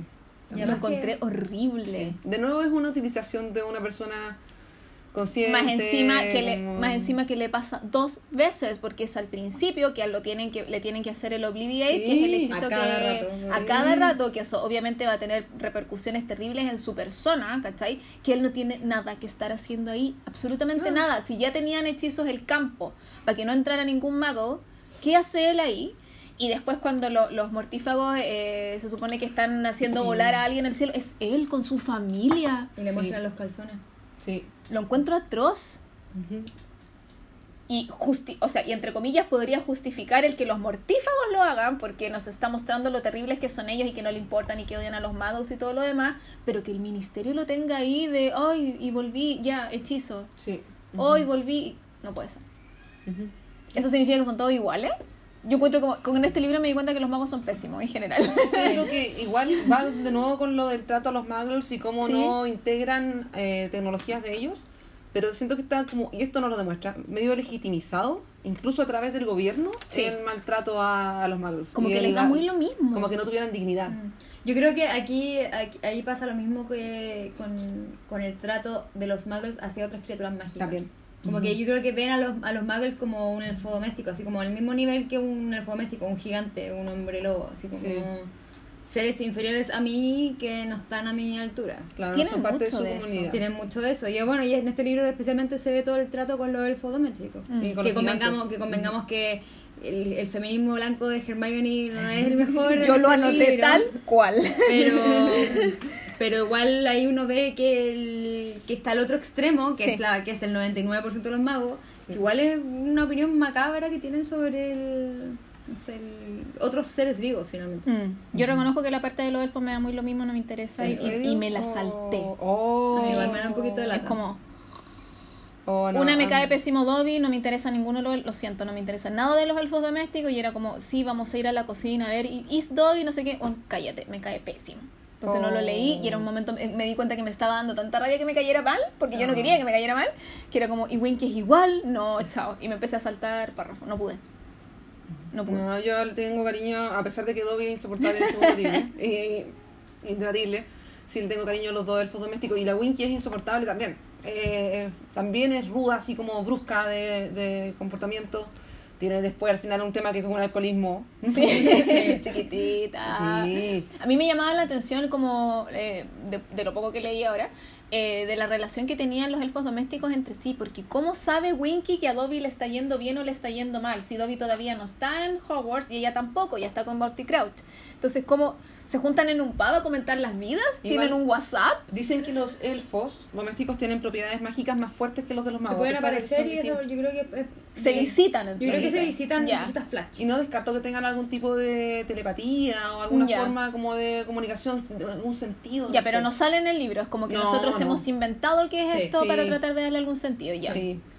De todas formas, también pensando en eso del feminismo blanco de Mm. Hermione, eh, Hermione le debate y le debate a la Winky que la trató mal el señor Crouch y que ella es muy buena elfo, no sé qué cosa, y al final se devela que igual, qué pena, pero Winky sí cometió un error grave cuando convenció al señor Crouch de que fuera con el hijo, le dijo que él la- ella la- lo iba a cuidar y se le escapó, hizo una marca tenebrosa, no fue algo Mm. mínimo, ¿cachai? Y Hermione asumía Lo hizo de, buena, Con- de buen corazón, Sí, pero, pero no le no- resultó. claro. Estaba fuera de su alcance y digamos... Hermione asumía que todo lo que ella conocía era todo lo que existía. mm. Entonces asumió que la habían echado por lo que pasó en, en el campo de Quidditch sin saber todo lo que había detrás. Entonces también ahí Mm. hay un, un paternalismo súper fuerte. Y Hermione también asume desde lo que conoce ella, siempre. Claro, como que no existe nada más que lo que ella vio. Mm. No, no hay otra explicación, no hay ningún otro antecedente. Ella vio eso, eso es. no hay. Fin, y nadie me discute. Claro, y Winky, tú no tienes la razón a pesar de ser la protagonista de tu propia vida. Tú no tienes la Claro, razón. yo te voy a decir cómo tienes que vivir y cómo lo es una cuestión blanca que Sí, estamos pues. diciendo al final. Sí, Eh, a pesar de todo el amor por Hermione y que es una causa muy buena el querer darle más eh, Aquí- aquí- derechos, ¿no es la palabra? No sé, Sí. más eh, capacidad de hacer su Aquí yo siento vida. que es una de las, de las de las pocas veces ahora leyendo el libro de Mm. adulta que siento que Dumbledore no es tan pésimo. Como que igual siento como le dio concesiones a los elfos domésticos que podría haber dicho que no, así como Mm. podría haber dicho no, cagaste, no te pienso pagar nada, tenés que trabajar para mí o ándate a otra casa, en fin. Pero igual fue conciliador en ese sentido. Convengamos en que, en que Dumbledore ya lo habíamos dicho antes, es bueno para dar segundas oportunidades en general a la gente que lo necesita. Sí. Y, y Winky y Dobby necesitaban una segunda oportunidad porque estaban los dos así como súper desolados. Claro, pero, pero una vez que Dobby le exigió pago, él Mm. accedió. eh, Pero ofreció- Dumbledore todo le da lo mismo, querido Lucas, pagarle, toma. ofreció pagarle a Winky, Sí. entonces igual pod- podría haberle dicho que no. Pero le paga a los dos nomás, pues no le paga a nadie más. Es que los demás Pero no que quieren. quizás, si es que, claro, quizás... ¿Cachai? Mm. Tampoco, tampoco, hubiese, tampoco me hubiese gustado que Dumbledore hubiese dicho ya ahora como le pago a ellos dos, les voy a pagar a todos. ¿No te hubiese gustado eso? No, como Ya. que igual siento que si es que ellos querían seguir con el status quo tendrían Mm. que haberlos dejado. Porque lo que fue lo que hizo Dumbledore. Que al final, claro, es, es que al final él es muy, como no se quiere meter en la pata de los muy claro. vive y deja vivir. Otra- Eso queda la cagación. Otra cosa que comentar de los elfos domésticos, de los que trabajan en la cocina, los encontré muy indolentes. Porque Winky está llorando y para que no moleste la tapan con una sábana. Porque está trayendo desgracia a nuestra casa, es como, Sí. es como eso, vergüenza en tu casa, vergüenza en tu vaca, es como eso, ¿cachai? Ay, yo lo sentí así como, ay, que no vean los, los magos que nosotros tenemos problemas, tapémosla con una sábana. Ah, yo lo vi como que se avergonzaban de ella. Sí, pum, Mm. así lo sentí también. No, porque Dobby también se avergüenza de él, porque Sí. una tragedia que esté trabajando ahí. Y que le Sí. paguen, niño, por Dios. Igual me da muy nombre. Ay, ahora de doy me acordé de una cosa muy, muy chica que me dio risa. Eh, sobre los calcetines, que van a comprarle calcetines a Dobby y hay unos que gritan cuando están sucios. Ay, me encanta, yo quiero que eso exista. No, yo pensaba, Sí. pensaba, ¿quién puede necesitar eso? Los hombres adolescentes. Ah, sí. sí. Pero así como que está viviendo con hermano. y de repente tus calcetines Yo lo encontré demasiado bacán. Yo era como que risa. exista. Las cami para las camisetas, los calzoncillos y los calcetines. Que no se puedan Necesito que exista. Pero como para la adolescente, ¿cachai? Porque ya el hombre mayor lo hace, se baña, es como distinto. Pero, por fa- eh, amigos, eh, no sé, emprendedores, alguien que sea inventor, por favor, que invente esta cosa porque de verdad lo encuentro topísimo. Eh, ¿Qué más podemos comentar? Barty. Crouch. Yo tengo un comentario justo de Barty Crouch muy cortito. Dele. eh, que siento que evidencia un poco, quizás me estoy pasando película, pero um, Barty Crouch al inicio cuando es... eh, ay. Barty Crouch le dice a, a Dumbledore, Dumbledore, no le dice Albus. Es como una relación mucho más distante y siento que hay ahí como esas peleas de poder medias extrañas dentro del gobierno. Ya. Eh, Era un punto, por eso estoy hilando muy fino. Pero todos los demás le dicen, McGonagall le dice Albus a Dumbledore cuando están como en situaciones más relajadas. Sí, no que- cuando están con alumnos. No, Mm. pero Barty le dice Dumbledore, así, Dumbledore, Dumbledore, Dumbledore. No me fijé. No, un poco. Pero no sé, me, me gusta mucho el- la historia. Siento que ahí, aquí, en este libro se, se aprecia especialmente lo, lo buena narradora que es Mm. J.K. Rowling a pesar de todos los vacíos de plot y de incongruencia y de cosas que uno tiene que inventar. Sí. para que hagan sentido. Pero igual hay que convenir que la historia del Barty Crouch Moody es Buena. muy buena. Es muy buena. Ujú. Yo, yo de verdad al final gritaba así como, "Ah". como, como, Como con la revelación al Claro, final. como si lo hubiese leído por primera vez. Digo, oh, este plot twist demasiado bueno. A mí me Bueno. gustan los plot twists. Me gusta este plot twist, pero encuentro que. eh, o sea, no me molesta, pero me hace un poco de ruido que el Moody real y el Moody Barty Crouch Jr. son Ah, iguales. Sí, Sí. es verdad. Entonces. Pero eso, es como, no- pero eso es problema de los libros futuros. Pues Claro, este libro uno lo no, no, disfruta. sí, eso está bien. Porque no, es como. El registro. sí, no hay que. Claro, no hay que. Nosotros que no lo conocíamos podríamos haber creído la mentira, pero Sí. no Dumbledore. Sí. ¿Cachai?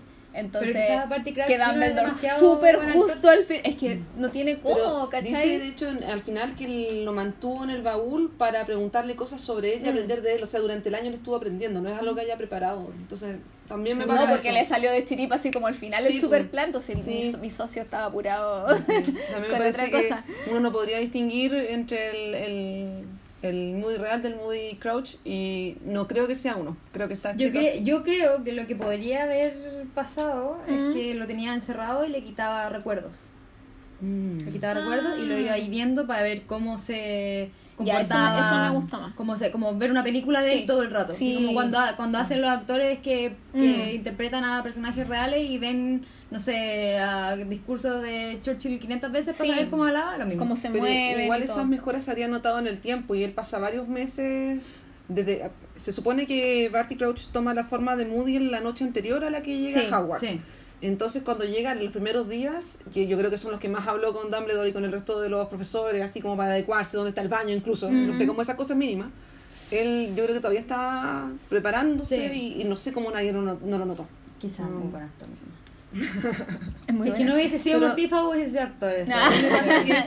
eh, en cuanto a la forma en que está escrito él, eh, pensaba mientras lo leía que hay muchos personajes que yo no necesito leer, dijo George, dijo Claro. Hermione. Es obvio. Leyendo lo que dijeron, Mm. uno ya sabe cómo Mm. habla cada uno o qué cosas son propias de hacer de cada uno. Mm. Siento que Moody no tiene esa personalidad ahora, que siento que después tampoco la tiene en otros libros. Que se mantiene muy uniforme el Moody Crouch con el Moody Moody.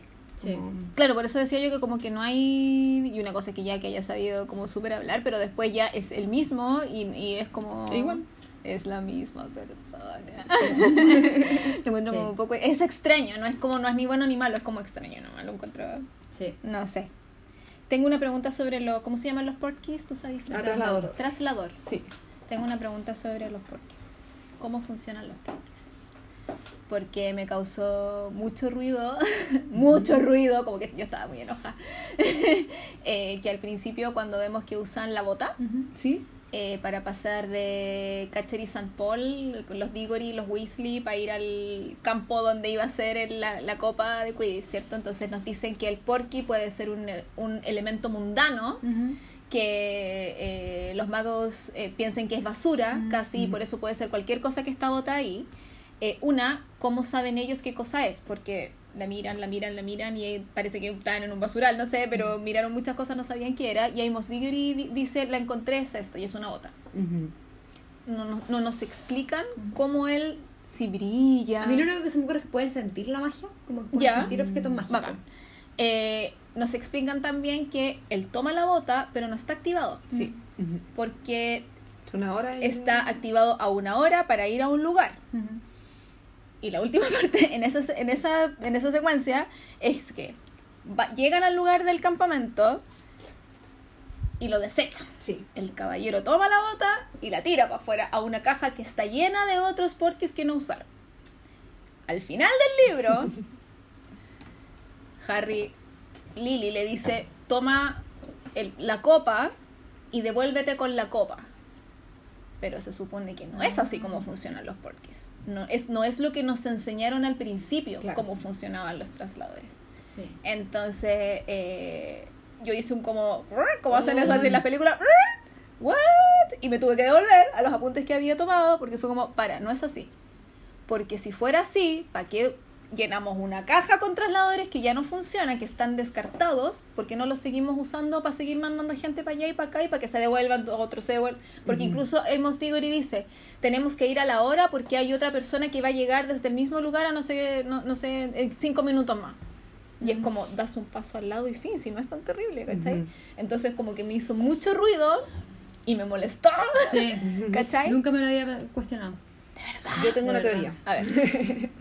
El, yo creo que la- los trasladores, ¿Mm? esos que usaron para la copa, son regulados por el gobierno. Y seguramente tienen su, su Mm. estatuto de uso. Un solo uso. entre Como tal- chimenea. Como una, como una chimenea. Entre tal y tal hora, tal hora siempre, con un espacio de 15 minutos, no sé. Eh, porque también en las películas, lamento meterla al juego, Mm. pero en la última de las criaturas fantásticas, Sí. usan un porky que tiene to- nos dan todas las pistas de que es tránsfugo, de que es una persona que le pagan y como que lo lleva a un lugar lejos y no me acuerdo en específico qué era, pero es un, un traslador eh, clandestino. Ya. Entonces creo que si bien el gobierno, el Ministerio de la Magia puede hechizarlos bajo ciertas reglas, Ujú. quizás otros magos con ciertas capacidades pueden hacerlo también. Y eso me lleva a que seguramente Voldemort no, no usó sus poderes de la forma que puede hacerlo, con todas las capacidades que puede hacerlo. Y- Porque se supone que la copa la, la hechizó Barty Crouch Jr. O Barty Sí. Crouch, eh, independiente de quién sea, creo que él quería volver a Hogwarts.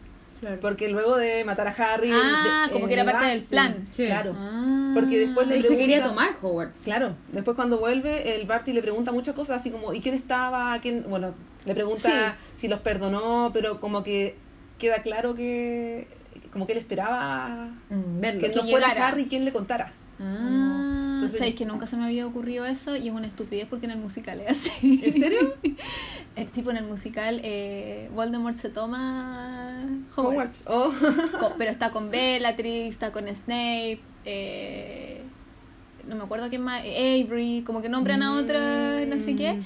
Y me acuerdo porque está eh, Dumbledore como que toca con la varita el, el piso y se la pone aquí en el cuello como que fuera un hechizo para que sonara grande. Ah, ya. Entonces así como gente y alumnos de Hogwarts y él empieza a hablar así como soy yo, Voldemort, he vuelto y no sé qué porque obviamente él se cree el hoyo, entonces un muy chistoso, como- claro, porque obviamente es comedia y musical y, y siempre que hablan, por ejemplo, dice eh, y todos ustedes están bienvenidos a unírseme a mí y se saca la, la varita del cuello para que no se escuche y dice como mis esclavos, ¿cachai? Es, como- es muy chistoso y ahí pasa, pero a mí nunca se me ocurrió leyendo el libro que podía ser parte del plan que después Voldemort, después de volví, Sí. tomara la copa y volviera Es que a mí me pasó que por qué, me pasó la misma duda, Cari. Sí. ¿Por qué usan el traslador para devolverse?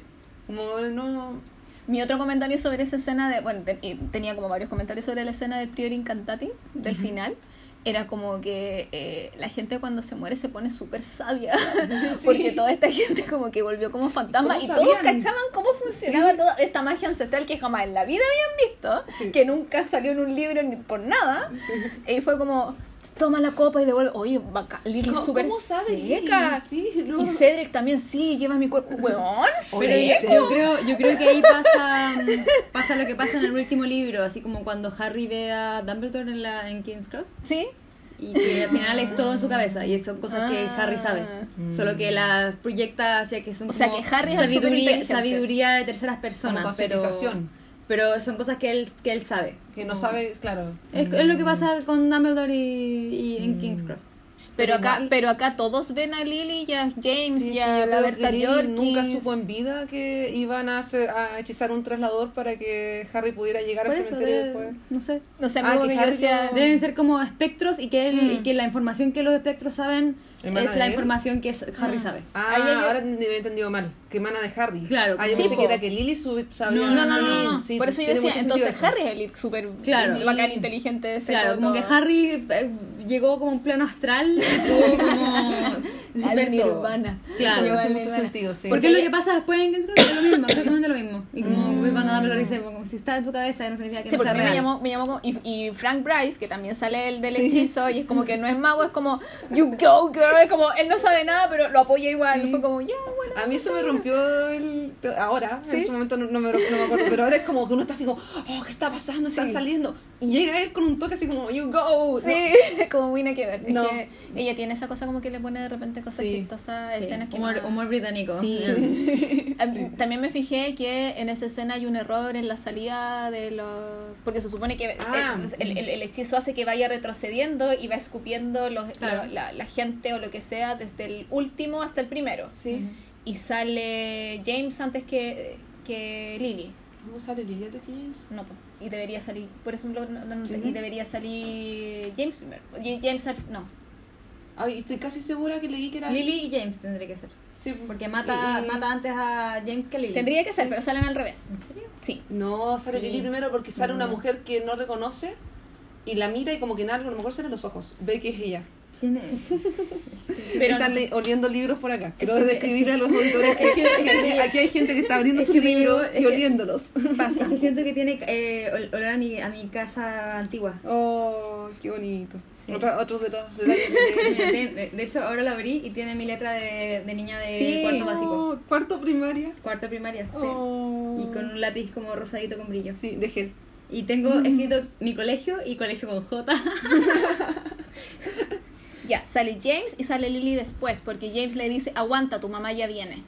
Oh. Está mal. Pero es JK. Ahí estaba.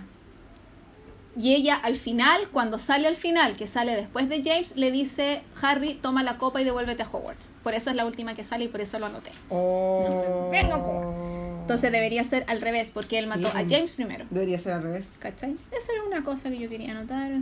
Oh. De puro mona que soy. Ay, ya dije lo de los porquis, así Estoy en shock. todo. ¿Estás Porque en además shock? que es demasiado fácil notar ese error. Es que cuando uno lo leía la primera vez, como, oh, sí, oh, y viene la mamá, y como que te emocionaba, y la cuestión, y qué sé yo. Pero uno que, claro, ahora nosotros estamos leyendo el libro intentando. Buscarle. Claro, la quinta pata al gato y tratar de analizar todo así como súper específicamente. Eh, ahora, quizás es mi edición que sale eso y, lo, y lo arreglaron después. Yo sé que hay un hay una edición que algo le, le arreglaron. Yo sé que la que estoy leyendo ahora creo que es la primera británica. Entonces Ya, la no mía no debería tener el error. Al contrario, pues si es la primera debería tener el, error- el sea, error y las que siguen no. Pues. Es que yo recuerdo que estoy casi segura de, de haber en esta Yo no sé. pensado que Lily salió primero. No me acuerdo cuál, cuál... Ay, estaba buscando por el título para que fuera más rápido. Eso es la lata del Kindle. y no me reconoce los títulos de los capítulos. Bueno, pero eso. Mm. ¿Les voy a ir nombrando otras cosas? Ya. Entre mientras- medio cosas chicas que anoté que, de- que me gustaron y no me gustaron. Mientras las chiquillas buscan porque no me creen, porque no, No, me es que creen. me falta algo. Y yo lo leí. Sale Lily. Sí, tiene que. Porque dice, mira, acá sale. Eh, Y esta es la edición en español de Salamandra. Sí. Mm, Dice, bla, bla, bla. Formó una cabeza a la que le siguieron el pecho y los brazos. Era el torso de Cedric Diggory. Bla, bla, Mm, bla, falta, bla. falta. Cedric le se puso de pie, miró a ambos lados al rayo de la luz dorada y habló. Aguanta, Harry. Bla, bla, sí, bla, pues y después bla. viene Frank Bryce. Claro, después viene Frank y dice, sí, Después viene la entonces Berta era un, ma- era un Jorkins. mago de verdad, bla, bla, bla. La sombra de Berta Jorkins contempló los ojos. Bla, bla, bla, bla, bla, bla, bla, bla. Harry lleva mi cuerpo, lo haré. Prepárate, la voz de su padre, prepárate para correr ahora. Oh, La pa- el padre y la mamá, ¿dónde está? debería estar entre medio. Sí, pues, no sale. Tu padre está en camino, dice ella en voz baja. Está quizá, ¿viste? Ahí está bien, ahí Tu está. padre está en Sí. camino. ¿Y el tuyo está mal? Sí.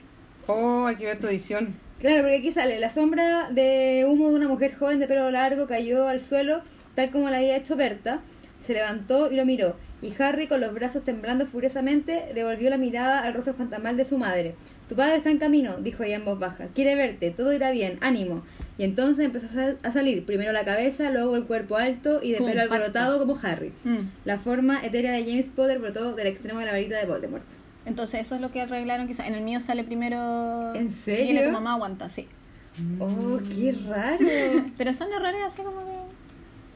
suceden. ¿Y lo, habrá, ¿Y lo habrá corregido como la, la traductora o lo habrá corregido la... No, lo que yo entiendo es que después en las ediciones siguientes lo arreglaron en, en inglés ¿Ya? Y ya llegó arreglado cuando había que traducirlo. Claro. Por eso que las traduc- por eso que yo decía, eh, en mi libro no tiene errores. Cuando yo lo leía en papel, mi libro no tiene errores. Pero había gente que eran como que casi después opcionaba lo- los libros que sí tenían eh, un error. Pero no me acuerdo si es este el error específico que salió como en la noticia en esa época que, Ah. que tuvieron que reimprimirlo o es otro por alguna otra cosa, no sé. Debería ser esto porque era por el orden de algo, ¿cachai? Claro. Y Sí. que fuera como importante para la trama. Encuentro que, no sé. Fe de ratas, J.K. Rowling. Ya, mija. Concéntrese. Es que lo encontré, cuesta tanto buscar que lo encontré por fin. Ah, ya.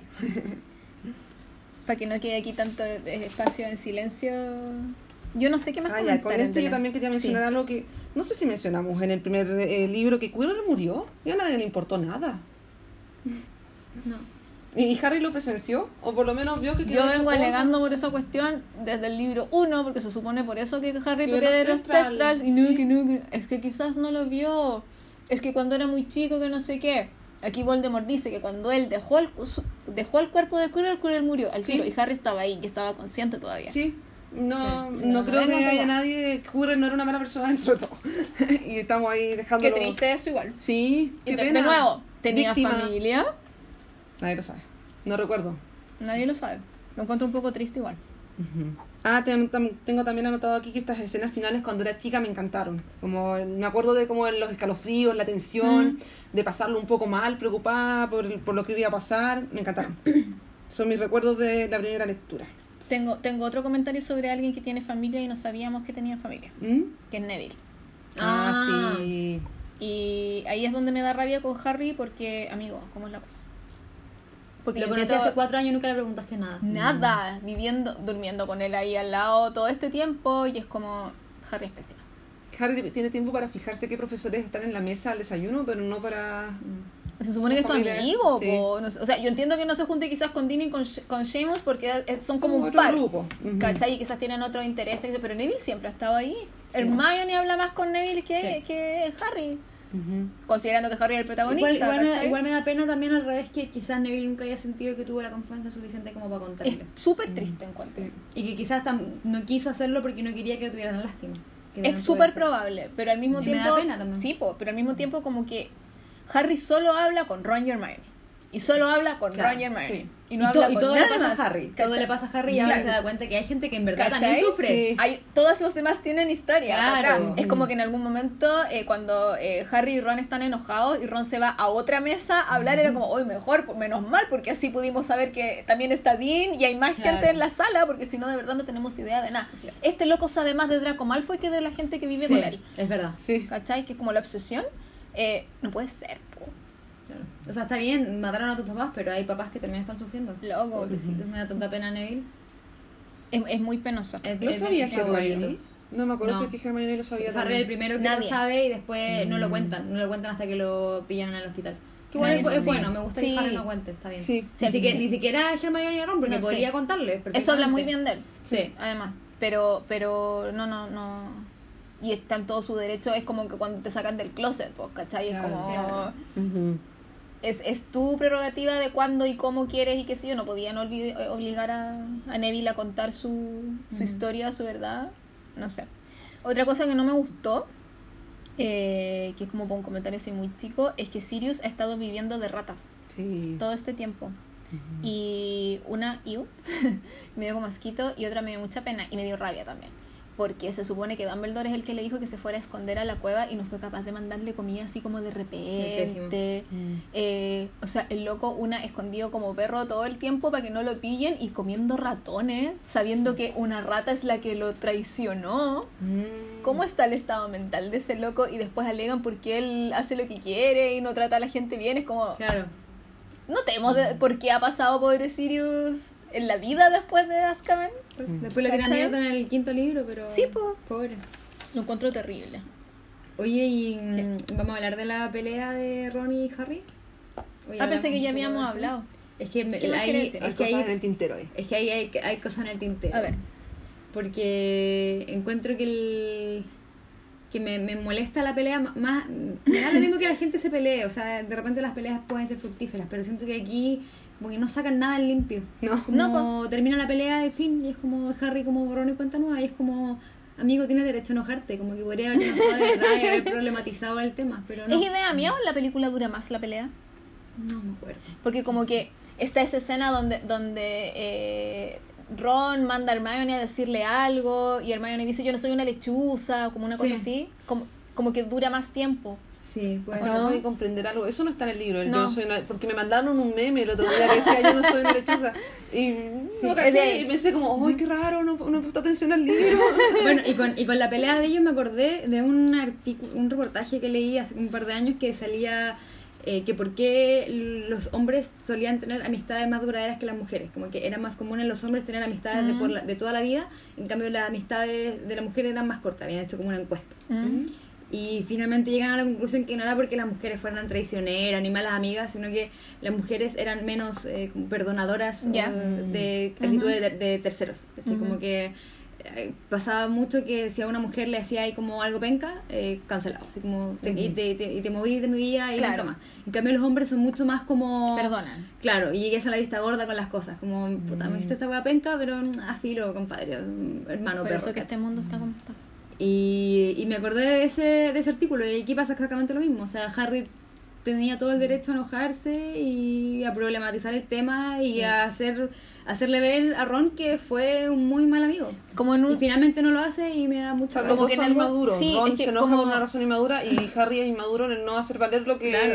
debería haber hecho Pero en un momento como que mencionan incluso que Harry está tan contento de tener a su mejor amigo Sí. de vuelta que es como que por eso Sí, que lo sigue. y me da pena también como ¿Cachai? que Harry eh, como muy poco amor propio, Sí. como tanto temor al abandono que, que eres capaz como de que te traten pésimo. Tú cachai que el loco no tiene nada. No tiene nada. Y ahí, y ahí también me da pena de lo dependiente que es de Ron. Sí. Es como es, es la única relación significativa que tiene en su vida.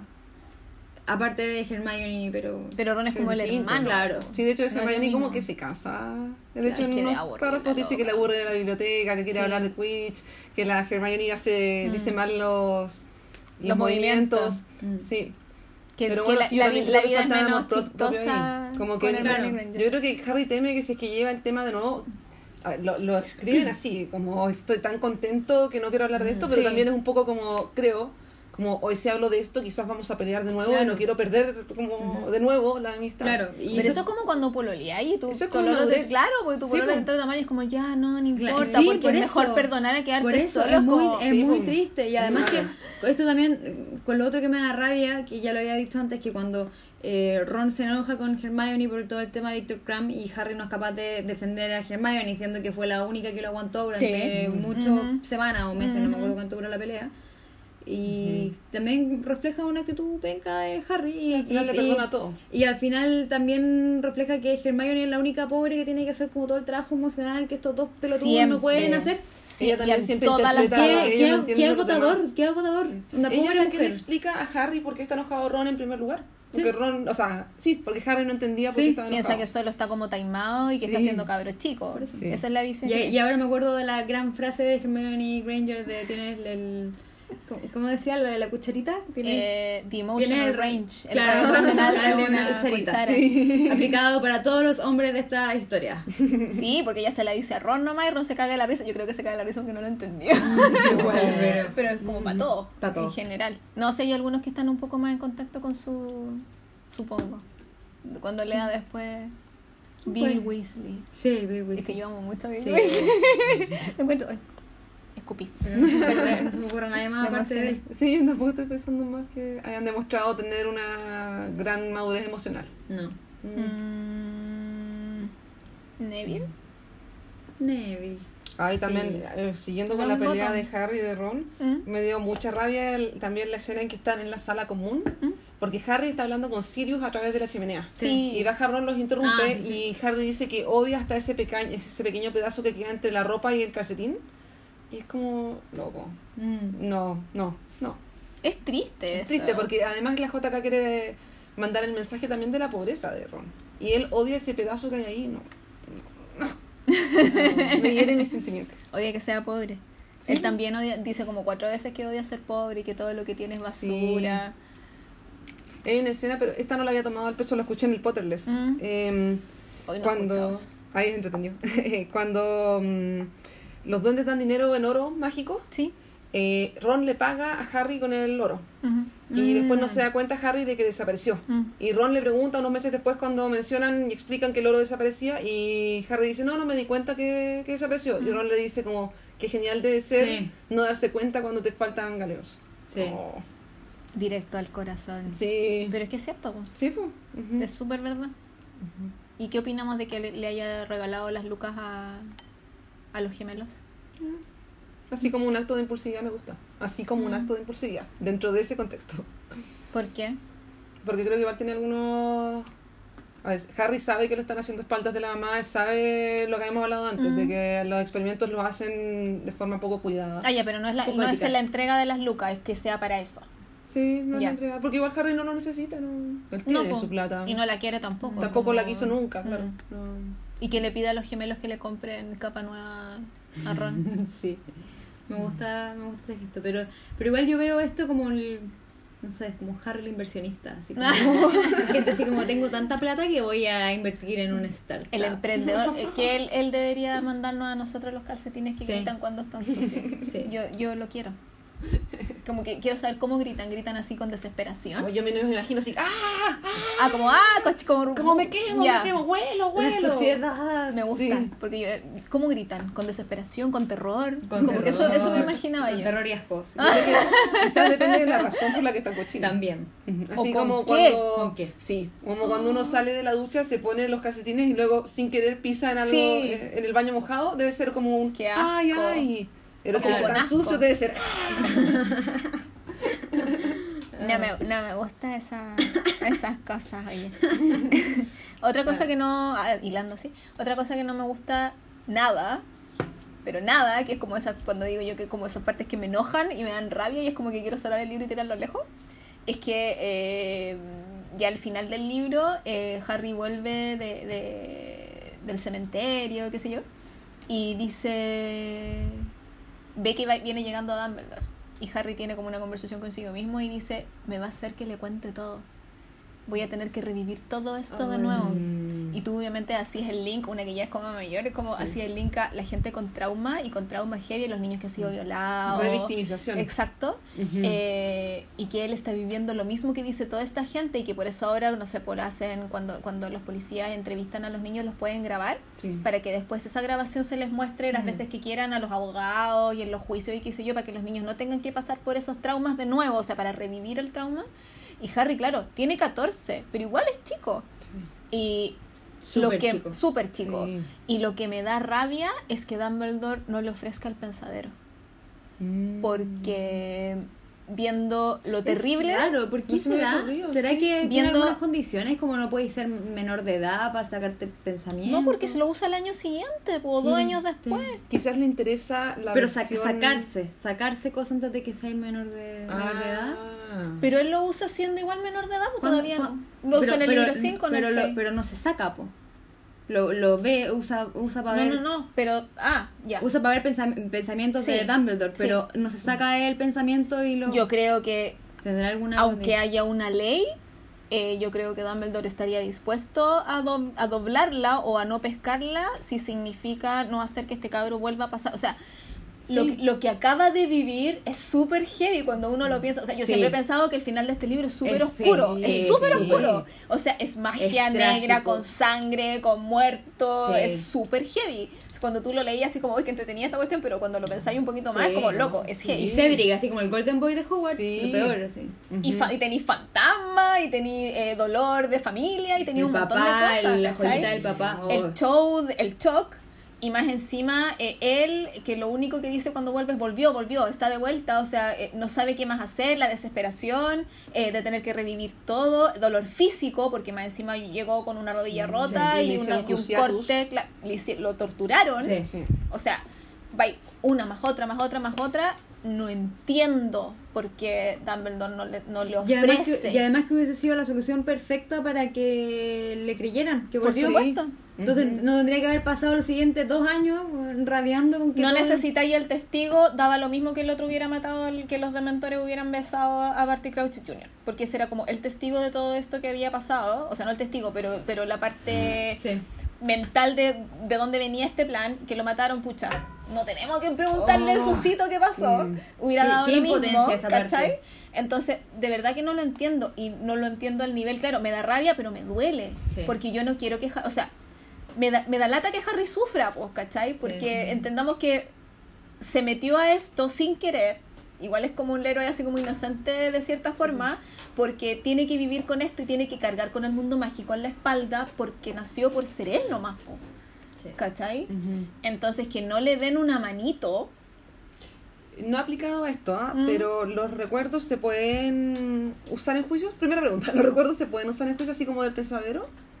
No lo sé. Yo no sé si lo vemos en un... Creo que no lo vemos, ¿no? Porque cuando vemos lo- los juicios de Barty Crouch Mm. Jr., No, son solo interrogaciones. son solo, claro, son solo interrogaciones. Lo vemos a través del pensadero, pero lo- son solo Claro. interrogaciones. Es que ya sabemos que son corrompibles. Porque en la Orden del Fénix, o la Orden del Fénix, el siguiente es Luhorn, Mm. Ah, sí, po. sus, sus Le muestra, recuerdos. le muestra uno... Porque muestra lo que quiere mostrar. Claro, cuando no le muestra... Entonces, no quizás por eso Esconde, no- esconde la parte del. No piden los recuerdos, por ejemplo, no pienso en esta en este punto en esencial, sino que pienso más bien En general. en general. Y hay una escena después en que le aplican Veritaserum a Sí. Barty Crouch. Eso también podría evitarse el interrogatorio a él sacándole los recuerdos. Sería una muy buena herramienta en los juicios. Pero, Pero- creo que quizás es corrompible, Pero es que, por lo pero es tanto que no lo ahí, ahí voy el tema de yo no, no creo que el, el sacar recuerdos no es tan fácil como se pinta. ¿cachai? Porque Quizás quizá- requiere qui- entrenamiento. No, o quizás requiere voluntad de la persona que te Ah. va a entregar, porque ya sabemos que cuando, cuando le saca los recuerdos a Slughorn, él quiere, Los cambia, sí. los cambia a su voluntad y le entrega cualquier cosa. Quizás Mm. por eso mismo no le saca los recuerdos a Barty Crouch, porque van a no ser va a querer, poco claro. fiable. Y por Sí. lo mismo serviría para Harry, porque Harry yo creo que entre que me saquen algo que yo solo tengo que recordar, pero no hablar o describir o demostrar cosas, tratar de Y- convencer y a alguien. Tampoco sabemos que el, el hecho de sacar el recuerdo no es algo doloroso. O, Ah, claro. Porque Mm. pensa- ya, como que vemos que Dumbledore lo hace muy fácil, Mm. pero igual Dumbledore no se- nunca se queja de nada, Sí. pero eh, Snape lo hace cuando se está muriendo. Sí. Y. Slughorn igual le cuesta Mm. y finalmente saca un recuerdo falso. Entonces quizá igual es un proceso como doloroso, así como de purga interna, sacar un, Mm. un, un recuerdo y quizá incluso puede ser hasta más doloroso que contarlo verbalmente. Y, y respecto a, Me carga de tener que defender a esta señora. a, a esta en Entretenido, pero no deberíamos No tener que hacerlo, no, si ese es el punto. los recuerdos igual, en, en nuestro mundo, Mm. los recuerdos sufren una subjetividad. Sí. Uno de repente lo asaltan, no sé, y piensa que el sombrero del tipo era azul y era Sí. amarillo. Eh, ¿Son realmente confiables los recuerdos? Porque quizás el, el orden de las cosas o lo que dijo cada persona no varía mucho, pero quizás Dumbledore, le estoy intentando justificar a, a Dumbledore, no, no creo que vaya a lograrlo, Mm. solamente una hipótesis. Quizás Dumbledore le interesa escucharlo de voz de Harry para tener las los datos anexos de Harry y no arriesgarse a que lo recuerde mal, entre el trauma, no sé. Es que yo pero lo creo hace que todos la- los sí, años, pero yo que creo, no lo sí, justifico. pero yo creo que las cosas cambian cuando ha pasado tiempo y aquí han pasado cuánto, 20 minutos, Claro. una hora, no ha pasado tiempo, está todo tan fresco que yo creo que aunque Harry no quiere recordar, está todo el rato con la maquinita dándole vuelta en la cabeza, no puede dejar de ver lo que pasó, Sí.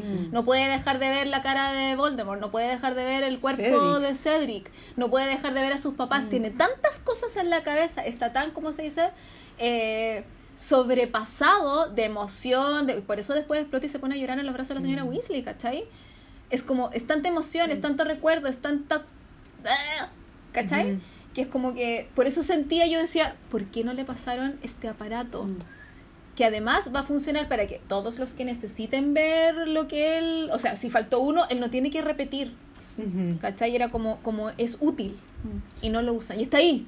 Y no a mí lo único que se me ocurre es eso, es que el, para sacarte O sea, un recuerdo tenés que tener Mm. cierta como destreza, destreza mágica Sí. que quizá a los 14 años no la tenéis, Mm. ¿cachai? Quizá Por eso yo pensaba que quizás se requería como entrenamiento. Co- Como claro. con la oclumencia. Eso mismo, eso mismo estoy pensando. Sí. Y eso, o que también puede ser como un proceso doloroso. Mm. como si esto fuese un capítulo de Black Mirror, yo diría que sería muy doloroso Mm, sacarte sí. como un recuerdo e implantarlo. Mm. Es una buena pregunta igual. Oye, sigo con el pensadero porque eh, a mí no me gustan las escenas del pensadero. Ya. Me aburren un poco. Lo- los de los juicios. los de los Ay, a mí juicios. En ninguno de los libros. Me gustaron cuando los leí la primera vez, pero en todas mis releídas, no solamente en esta, eh, me aburren porque siento que no tienen mucho sabor. Como que son mucha información, muchos Ujú. datos, pero una vez que lo sabes, revivir la narración no es entretenido. No es como otros que, por ejemplo, la batalla final ahora, uno ya sabe lo que pasa, pero aún así disfruta Mm. cada una de las descripciones. Como Mm. sale la mamá, como la caída del cuerpo de Cedric. Pero no es que no lo disfrute, pero se entiende. Me Sí. entretiene. A mí me pasa que me entretenía mucho eh, cuando Sirius le contaba cosas a Harry. A mí eso me entretiene. Eh. Encuentro que me pasó que era como empezó el libro, la copa de Quidditch, oh, el torneo, bla, bla, bla, bla. Llegó, Sir- oh, llegó Sirius y Sirius le empieza a dar una cantidad de información Sí. entretenida, jugosa, maravillosa, cagüinera. Sí. Y era como, bueno, esta parte es demasiado bacán. Y amé a Sirius en este libro porque era como, una, trata a Harry como de verdad como un adulto. Eh, en el sentido en que le cuenta todo lo que le tiene que contar, no le da toda la información, pero, pero lo guía, le- no, no lo deja en, en estado constante de interrogación, que es lo que hace Dumbledore siempre, ¿cachai? Eh, y le cuenta, sí, es que Karkaroff era allá, y que la Berta Jorkins era aquí, no sé qué, y eso es para uno, que tú cachai quién es quién, porque Harry al principio no tiene idea, pero cuando tú cachai quién es quién, es súper jugoso. Ujú. Entonces, esas escenas también, que también es como las preguntas de los cabros, las respuestas de Sirius, ¿cachai? Hacen Ujú. que sean como súper entretenidas, están llenas, llenas, llenas de información y Sí. son deliciosas. Sí, a mí en general me pasa que me encantan los diálogos. En la mayoría de los libros lo que más me gusta son los diálogos. Entonces, Y hay que reconocerle a esta señora que hace muy bien ciertos diálogos. Sí. Sí. Hay diálogos que son muy fome y pueden pasar así nada, pero sobre todo los diálogos de los gemelos, Sí, yo encuentro que son de las cuestiones más maravillosas que yo he leído. En, yo he llorado de la risa. O sea, y cuestiones súper básicas, pero tiene, tiene un, un algo para hacer los diálogos Sí. de los gemelos que de verdad es maravilloso. Sí. sí. Yo ahí, yo ahí sí le, le alabo todo lo que queráis y le doy besos los pies, lo que queráis, pero, pero con eso. Encuentro que con los diálogos seca. Sí. Hay un tema muy repetido es ¿por qué no le pueden no hacer caso a la copa? Al cáliz, perdón, no a la copa. Yo, tampoco Porque es un contrato mágico. Pero hay otras Es cosas como- que violan es como el contrato el- mágico. Es como Ah, el Unbreakable Unbreakable Bow, que Sí. siempre lo digo así por el musical, sorry. Lo Pero tengo pegado. lo, lo escribió con otro colegio, dice al final. Sí, con Oxford. Cuarto- con, con- con un cuarto colegio. Con un a mí me, cuarto me da risa la, esa parte donde dice así como, eh, Harry, ¿le pediste a alguien más que ingresara tu nombre por ti? Y es como... ¿A Eso, quién? eso- eso no, como, eso era una posibilidad, así como, ¿por qué lo dices? Era así de fácil. Yo, era me imagino a los gemelos así como, ¡No! ¿Por qué?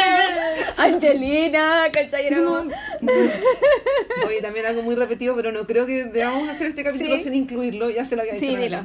Que mm, cuando uno lee en el libro la parte en que sacan el, el papel de Harry Potter de la, del cáliz, pasa que lo, lo llevan a la otra sala y llega Dumbledore y le pregunta calmadamente. Ah, Harry. Subrayado, pusiste- destacado. Sí, dice calmly. Harry, ¿pusiste tú tu nombre en el cáliz? Fin. En la película, ahora que lo pienso, quizás sí vi la película porque esta escena la tengo muy, muy Viene corriendo, se cruza por todo el salón actor. y le Sí. grita. No, Me acuerdo que una vez vi en Tumblr una, una polera que salía así como la captura de la escena de De hecho, ya no me dejan", y abajo salía como la foto de la, esa párrafo del libro, así como. And Dumbledore said calmly. Como, Quiero esa polera. Había que mencionarlo en realidad. Sí. Es como un clásico. Es algo icónico. Sí. Otro otra cosa que yo veo siempre y lo he visto como en, en- no memes, pero así como en Instagram cuando escriben cosas como bonito, como con caligrafía Sí, o cosas sí. así, que una frase que siempre usan es una frase que dice Sirius. Y que dice que si quieres saber cómo es su nombre, tienes Ah. que ver eh, cómo trata a sus inferiores y no a sus iguales. Y yo odio esa frase. ¿No La odio, la odio, la odio. No, porque encuentro... Sé de dónde viene. Entiendo que Sirius lo dice porque él es un black y tiene inferiores, pero yo encuentro que Ah. somos todos iguales. Entonces me molesta esa frase y siempre me ha molestado. Eh, encuentro que si estáis hablando en un contexto de trabajo, quizás una persona tiene inferiores porque tenemos superiores, que son nuestros jefes o lo que sea, pero en general en la vida uno no tiene inferiores. Pero eso es como algo, como un, igual es como un dicho muy muy típico así como, ay, fíjate cómo trata como a los camareros. Por Así supuesto. Es como, oh, Yo recuerdo como de libros no, que tratarlo igual bien. Sí. Por eso digo que lo entiendo, aparte que estamos hablando de un gallo que es de la familia Black, que son pura sangre, pura sangre se dice, como los caballos, pura. sangre, Sangre pura, pura. gracias, que son sangre pura, que tienen cierto estatus, a él lo deben haber criado como princesito, ¿cachai? Sí. Yo por eso te digo, entiendo de dónde viene, pero me molesta que la que a la frase en sí la eleven Sí. al punto así como, sí, mira la filosofía, de ese- no, Es que también hay un ¿Cachai? tema como de lenguaje. Al final es como ve cómo trata a todos y no solamente a los que todos son de utilidad. exacto. Pero, pero sí, Está mal. Hay un montón de otras de otras formas en que podéis decirlo que en realidad la frase quiere decir, pero a mí Sí. me molesta mucho eso de que, que diga los inferiores y no a sus iguales, ¿cachai? Es como que... ¡Oh! Fíjate cómo trata los sangre sucia. ¿Cachai? Es como casi... Y yo entiendo que Sirius lo dice porque quizás lo escuché 500 mil veces Sí. en otro lado, en su contexto. Como esa gente que hizo De heredero. Como, claro, como esa gente que hizo como el, el servicio para referirse como a las nanas. Así como, Oh. ¡Ay! ¡Ay! Sí, es eso. La empleada. Es eso. La empleada. Como el elfo doméstico, Claro. no sé. No. Tengo una crítica a un personaje. Critique todo lo que... La de la biblioteca es Madame Prince. Sí. Ya, Madame Prince no tiene ni un, pelo de humanidad que echa a Harry de la biblioteca la noche anterior de la segunda prueba. Sí. No podía esperar que. Yo la voy a defender porque Harry tuvo como un mes y medio para arreglar la hueá y no él- fue. era la noche anterior. No me importa. No. Los horarios se cumplen. No, yo- La biblioteca no, no, no, es sagrada. Así que no me vengan con cosas. No, no, yo haría la excepción. Sin ninguna duda, siento que fue muy malo de su parte no haber hecho la excepción. Oye, dije todas las cosas que ya no me gustaran, las, las tiré así de a poco y las dije todas. Oye, ¿y llegaron preguntas o no? Me llegó, no era una pregunta, pero era, eh, me llegaron varios comentarios de, del tipo, eh, no alcancé a leer con ustedes esta vez, pero estoy muy emocionada por el podcast, como cosas así. Oh, gracias a ellos. Sí, Mm. eran como otras personas. Y no un- una pregunta, pero sí un comentario que me llegó. Quería decir el nombre, pero no sé dónde dejé mi teléfono. Espérate. Que voy a decir el usuario, sí, porque no, no me sé el nombre de la chica que escribió. Se llama no, Rosario Lar-4. Entonces dice, fallé al leer el libro, pero igual me gustaría escuchar. ¿Qué opinan sobre los retos? En especial el del laberinto, porque me acuerdo que era súper distinto al de la película. Y eso, encuentro súper entretenido los podcasts me han sa- que han sacado y me río caleta, reclamo ninguno porque lo hacen perfecto. Oh, qué bacán. Ese era el, el- que era como pregunta entre comillas, ¿qué opinan de? Pero en realidad era del, de lo... Los retos yo los encuentro macabros, especialmente macabros el del agua, donde la gente que de verdad piensa que se va a morir su personaje. y, y además que me dan miedo, como las criaturas del Sí. mar, así como ¿Sí? las sirenas satánicas, como la encuentro media macabra. Me encantaron las descripciones de ellos, sí, porque Sí. encuentro que lo poco que me acuerdo de mar, ¿cómo la... Gente del Mer- mar. Mer- Eh, sí, Mer no, People. Mer People. Sí. Eh, porque lo poco que me acuerdo de la película encuentro que son muy iguales a la descripción del libro. Sí. Entonces me gustó eso. Eh, pero encuentro que en general...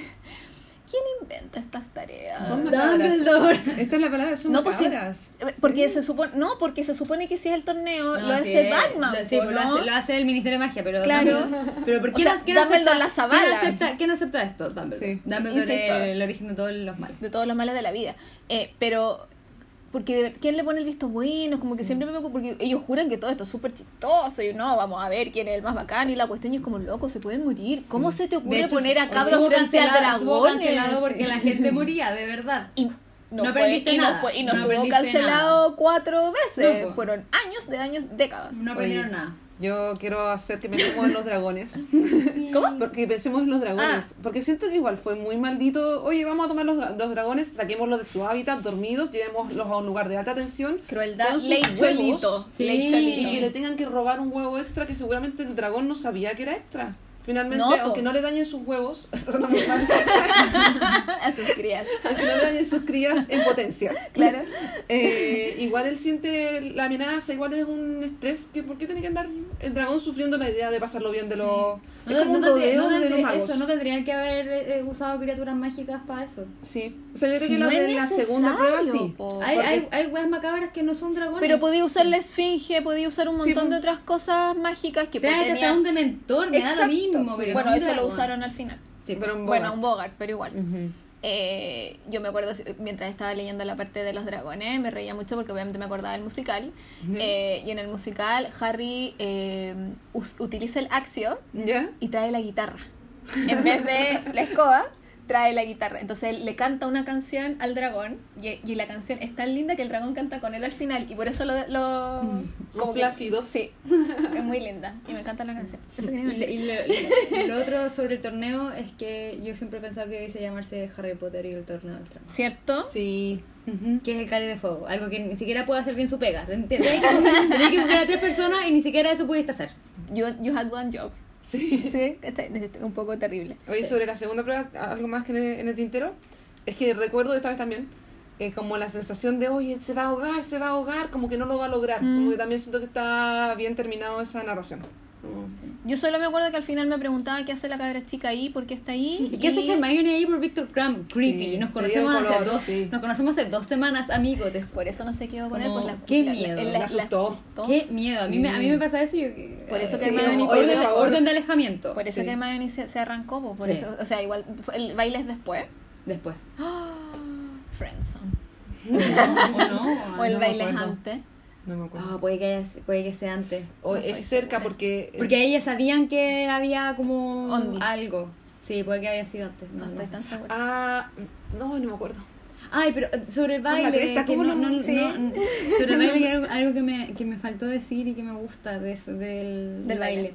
El, como el makeover de Hermione, Sí, que me gusta que no es como la clásica historia de potito feo, se viste Mm. y se convierte en cisne, sino que es como, sí, me arreglé para esta noche y Me después, peiné. chao. Sí.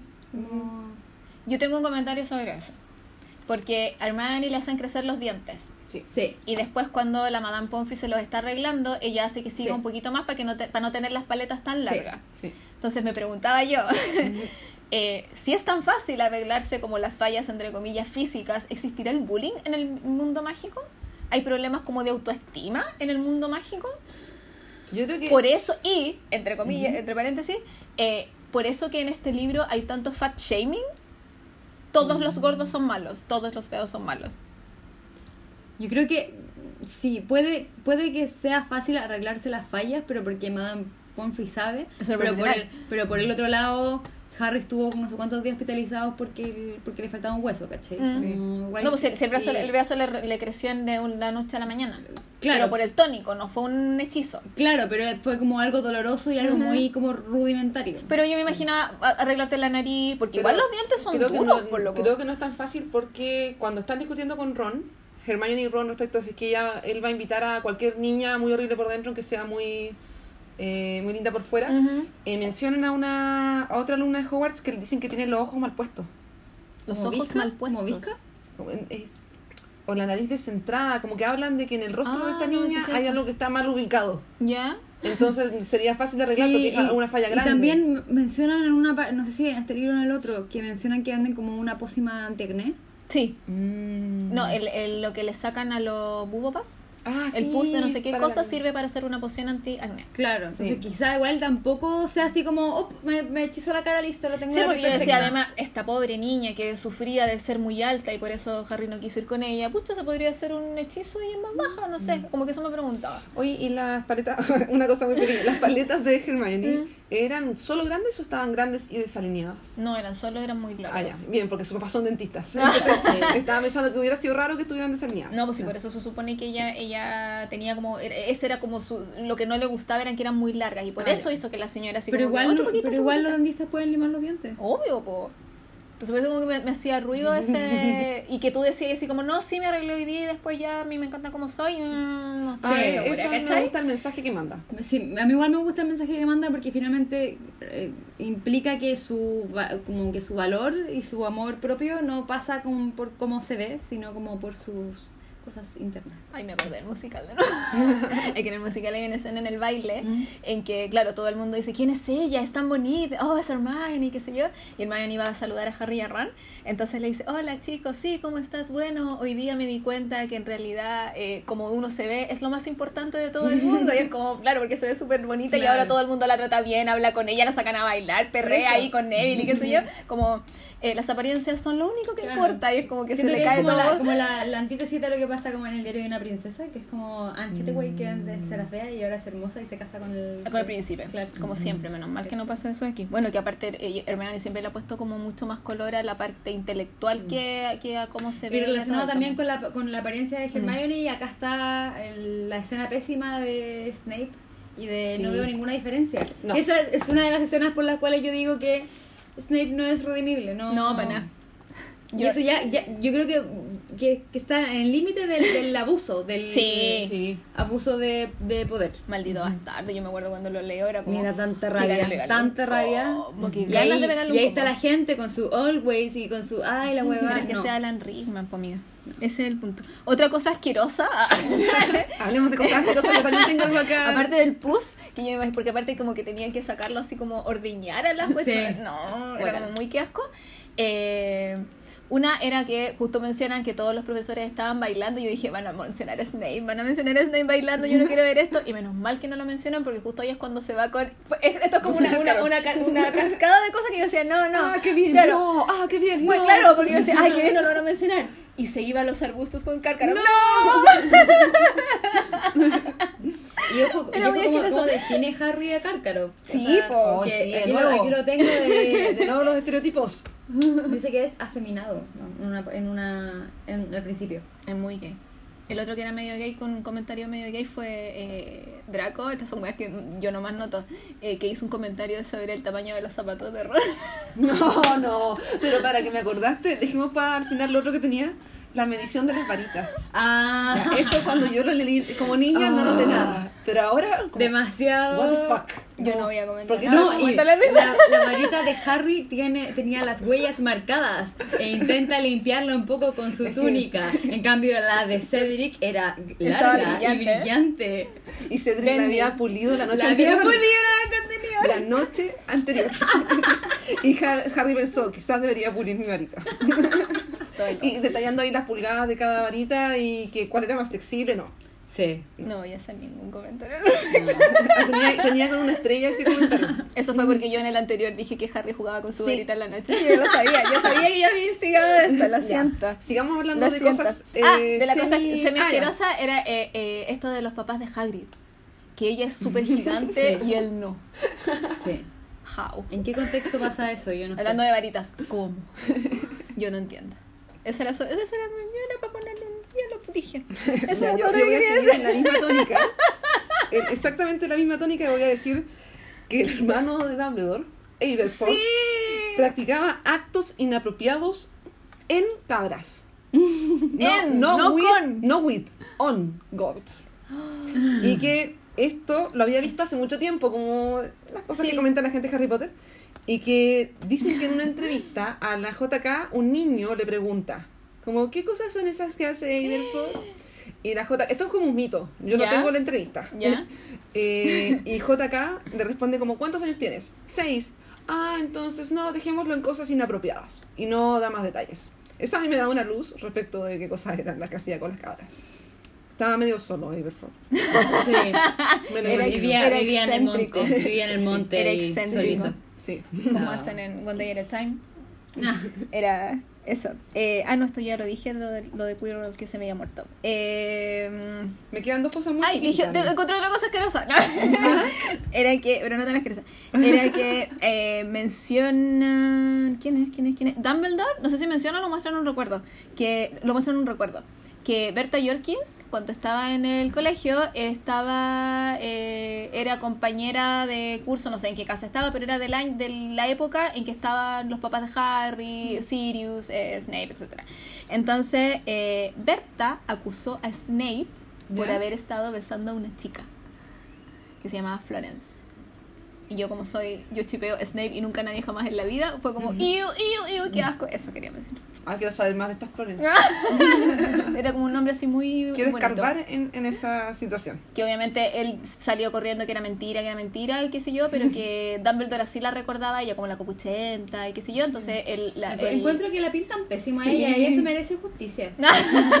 Mujer floja. Lo dijiste tan serio que me dio mucha risa. No, ella se merece justicia. La pintan pésimo como la volada, como la que no se ve en su pega. Pero Sí. ¿cachaste que Sirius Y fue el que la defendió? Sí. Porque Sirius dijo, ella no era volada, eso es mentira, tenía súper buena memoria porque le gustaba el chisme. No dijo Sí. que era copuchenta ni nada, dijo, le gustaba el chisme. Entonces tenía buena memoria para acordarse de ciertas cosas y de cuándo habían pasado esas ciertas Sí. cosas. A mí me encanta Sirius en este libro. Es maravilloso. ¿Qué más tenía? Eh, cosas muy pequeñas. A mí me quedan como tres cosas también pequeñas. A mí dos cosas pequeñas. Eh, una que me dio risa, que mm, cuando escogen a Harry para hacer el cuarto en competencia, Sí.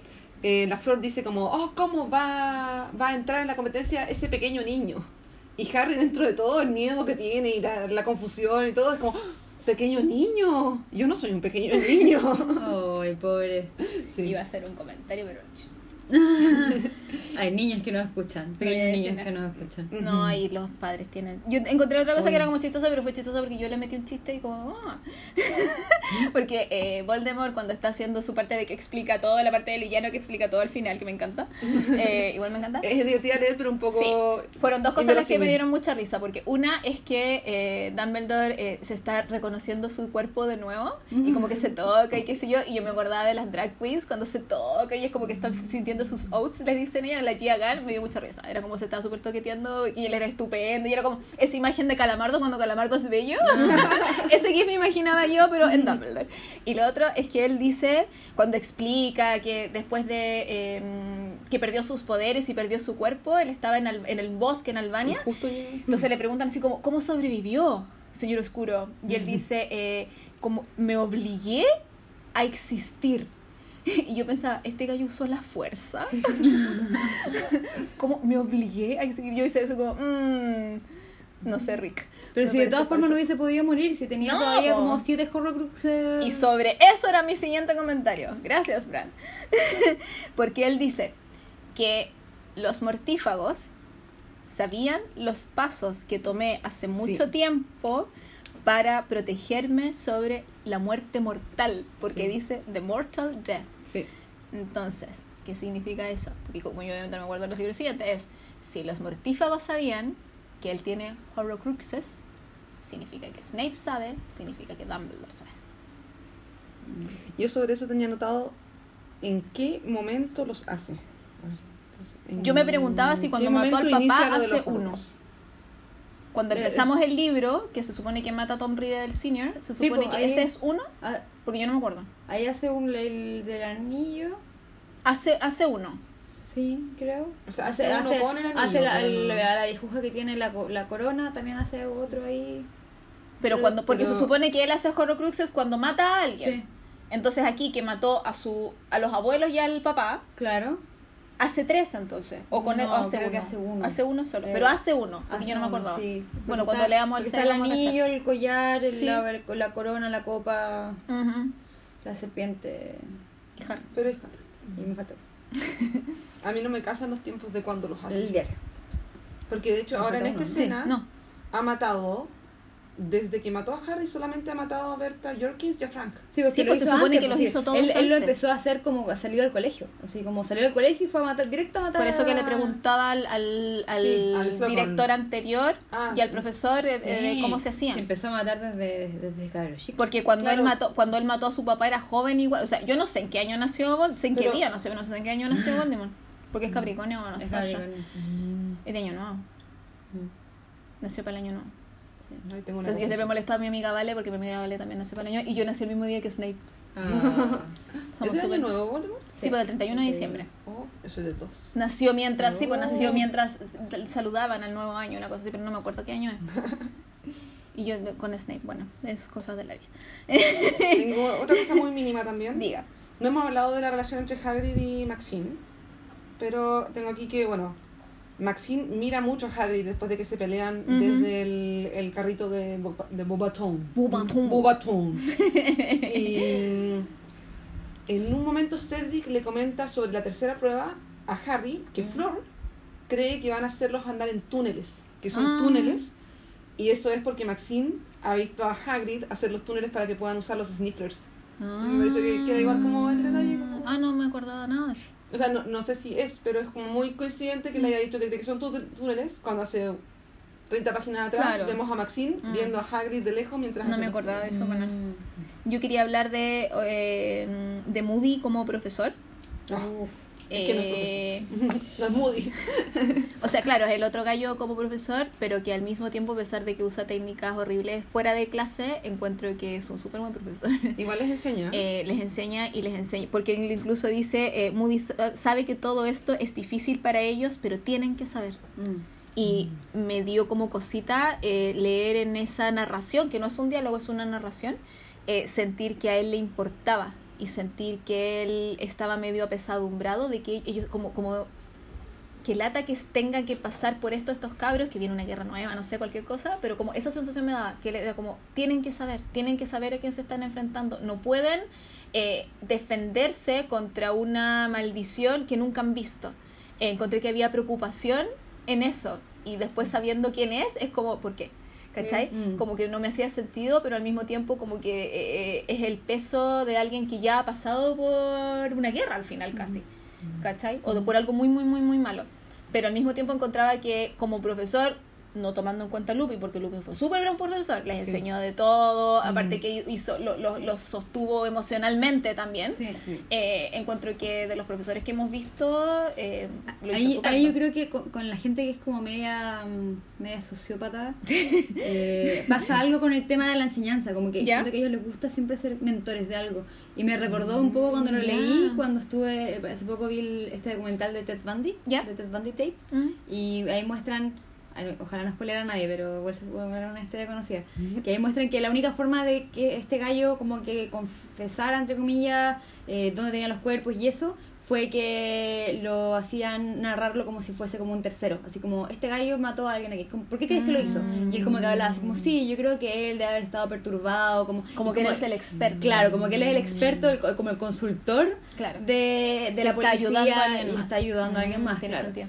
Y Sí. creo que y creo que con Moody pasa lo mismo, así como yo voy a enseñar porque yo soy experto en estas maldiciones, entonces yo Y voy el a ser admirado por... Claro, yo creo que pasa como algo así, hay como un rollo Porque al final es lo que quiere es ser admirado por Voldemort. Claro, Sí. y él finalmente lo que yo Que creo no es que no es un inferior entre comillas, que no es un alumno, es un superior claro, es el super bacán, y como ¿cachai? que casi que siento que está entrenando a Harry como para que sea un adversario digno de Voldemort, así como Mm, interesante.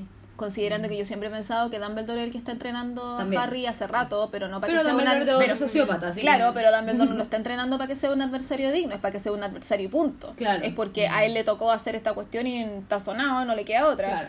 ¿Cachai? Pero que Moody lo está entrenando como para que sea un adversario Pero digno ahí- me parece súper creepy, terrible, pero Sí. bacán. Pero ahí siempre hay como una, una suerte de mm, cuestión pedagógica de esa Mm. gente. Como, igual son medio de gol atrás, siento. Sí, me gustó. Mm, También me gustó esa teoría. Sí. Me gustó mucho. Tengo, eh, que me- yo les mencionaba a ustedes que tenía dos, eh, es- como le digo yo, las escenas Mufasa. Escena Eh, las escenas Mufasa que son escenas que me dan como escalofrío cuando las leo que yo digo, "Ugh", así como esa cuestión tu bacán. Y les voy a mencionar las dos súper cortas porque son como casi en en el mismo capítulo y son al final. Y una es cuando eh, Voldemort le dice a Harry, eh, no sé cómo será en español porque yo lo leí en inglés, le dice bow to death, Harry, así como hace una referencia Ajá. a la muerte. Ah, Y es como Sí. ah, Mufasa, ¿cachai? Y el otro momento, que eso ya no tengo más apunte, eh, es cuando le están explicando todo el mote a Fudge a Cornelius y Cornelius obviamente no les cree y no les cree y no ah, les le cree y no les cree porque es un imbécil eh, y teniendo todas las pruebas ahí no le creen y Snape no aguanta más y le muestra su marca oscura en el brazo Mm. yo ahí como que necesito cerrar el libro un momento y decir, ay, concha, le vale bien. O sea, ¿tú cachai lo que significa que Snape muestre su marca oscura a, cual- a alguien que no sea Dumbledore? Lo encontré así como muy mufasa. Muy power. Sí. Sí. O sea, como que el hecho de que él muestre habla mucho más de todas las otras cosas que estaban tratando de decirle. Igual no le cree, ¿cachai? Sí. Es un imbécil. Siento pero- que es como esa, no, ojalá no suene desubicado, pero esa gente que eh, cuando muestran como la- el tatuaje de los campos de concentración, así como eso, como eso mismo, esa misma Mm. Porque no te sensación queda me- otra salida, como, mira la Mm. weá, ¿cachai? Es Como porque, claro, porque es por- exacto, porque es como, ya te dimos todas las pruebas. Sí. te mostramos, viste la, eviden- la evidencia, no te apunta a otra parte. Estamos hablando de cosas que pasaron ahora y cosas que vienen pasando de antes. Y igual el loco, no, no, no, no. O sea, ¿qué más querí? Y Snape como que ya no aguanta más y muestra el brazo, es como, esto está pasando. Sí, sí. No es un invento. Está más clara que nunca. Sí. Eh, me duele. Es una gran me escena. están llamando. ¿Cachai? Es Sí. como, ¿qué más querí? Es una gran escena. Sí. Ese era mi, mi, Es un mis buen libro. apuntes. Sí, ese final a mí me encanta. Sí. Y esto tampoco no, no es algo que se me haya ocurrido a mí, algo que mucha gente comen, como cuando yo he hablado ¿Mm? del libro. Es que parte súper light. Es como, ah, me van a venir a buscar los Wesley para ir al torneo de, al mundial de Quidditch. Oh, van a hacer un torneo y Sí. lata, fui seleccionado. Oh, la primera prueba no me gusta mucho, me asusta. Oh, la segunda prueba es bajo el agua y van a matarme una persona. Concha. Sí. Volvió Es que Voldemort. Siento que aquí no, no hay, no hay capítulo feliz sin algo terrible después. Como, sí, Sí. vamos al mundial, qué feliz. Mm, o están, volvieron los mortífagos, todo es terrible, Sí. están quemando todo. Sí. A mí quizás por lo mismo encuentro que la parte del, del, así como en resumen en general, como que la parte de la copa de Quidditch como que me sobra.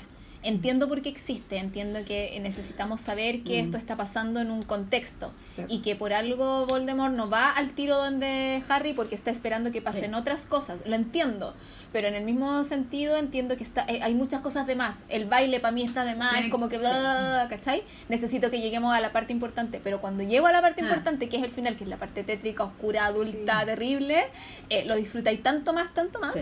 Que es como, yo, yo siempre tomo apuntes porque tengo muy mala memoria y mis apuntes de los primeros eh, capítulos no son ni media página.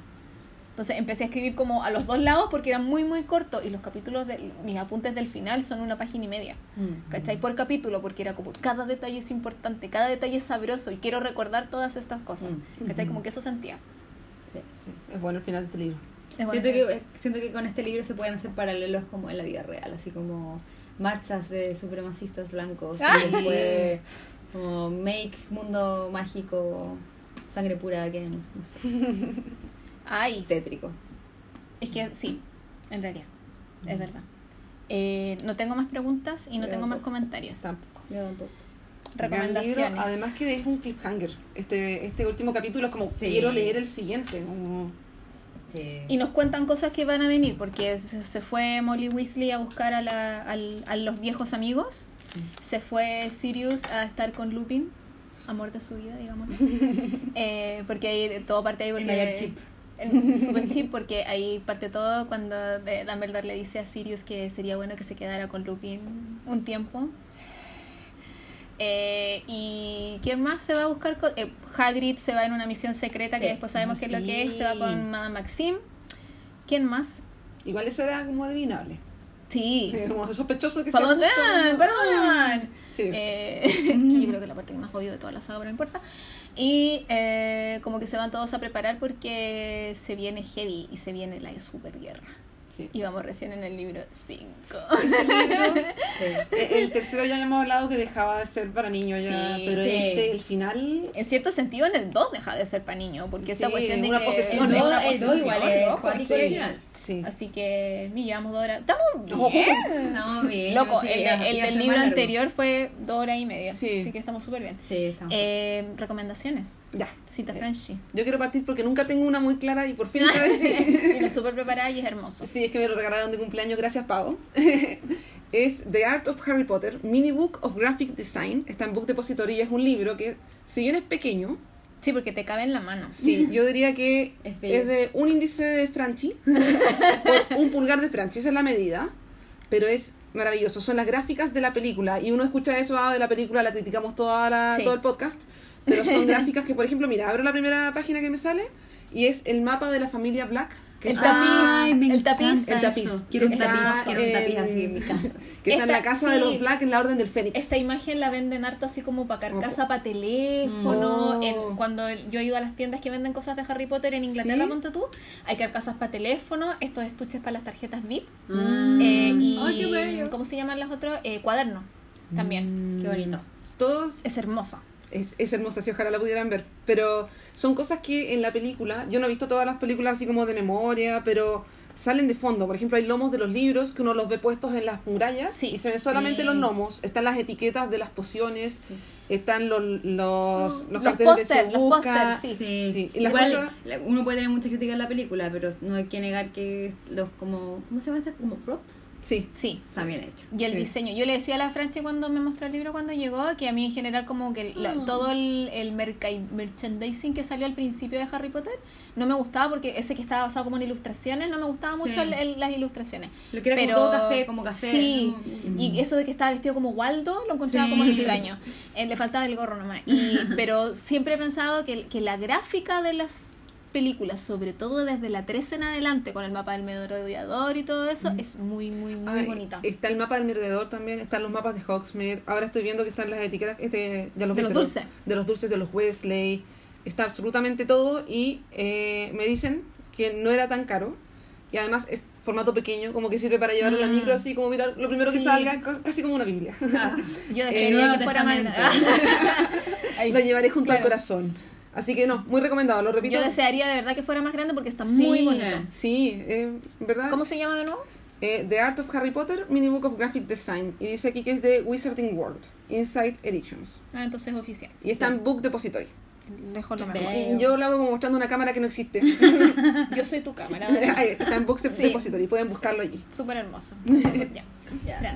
Eh, yo con tanto Quidditch de este libro, em, yo sé que hay mucha gente que le da el Quidditch en los libros, pero a mí me gusta. Yo en general no disfruto mucho los deportes en pelota y de pelotas.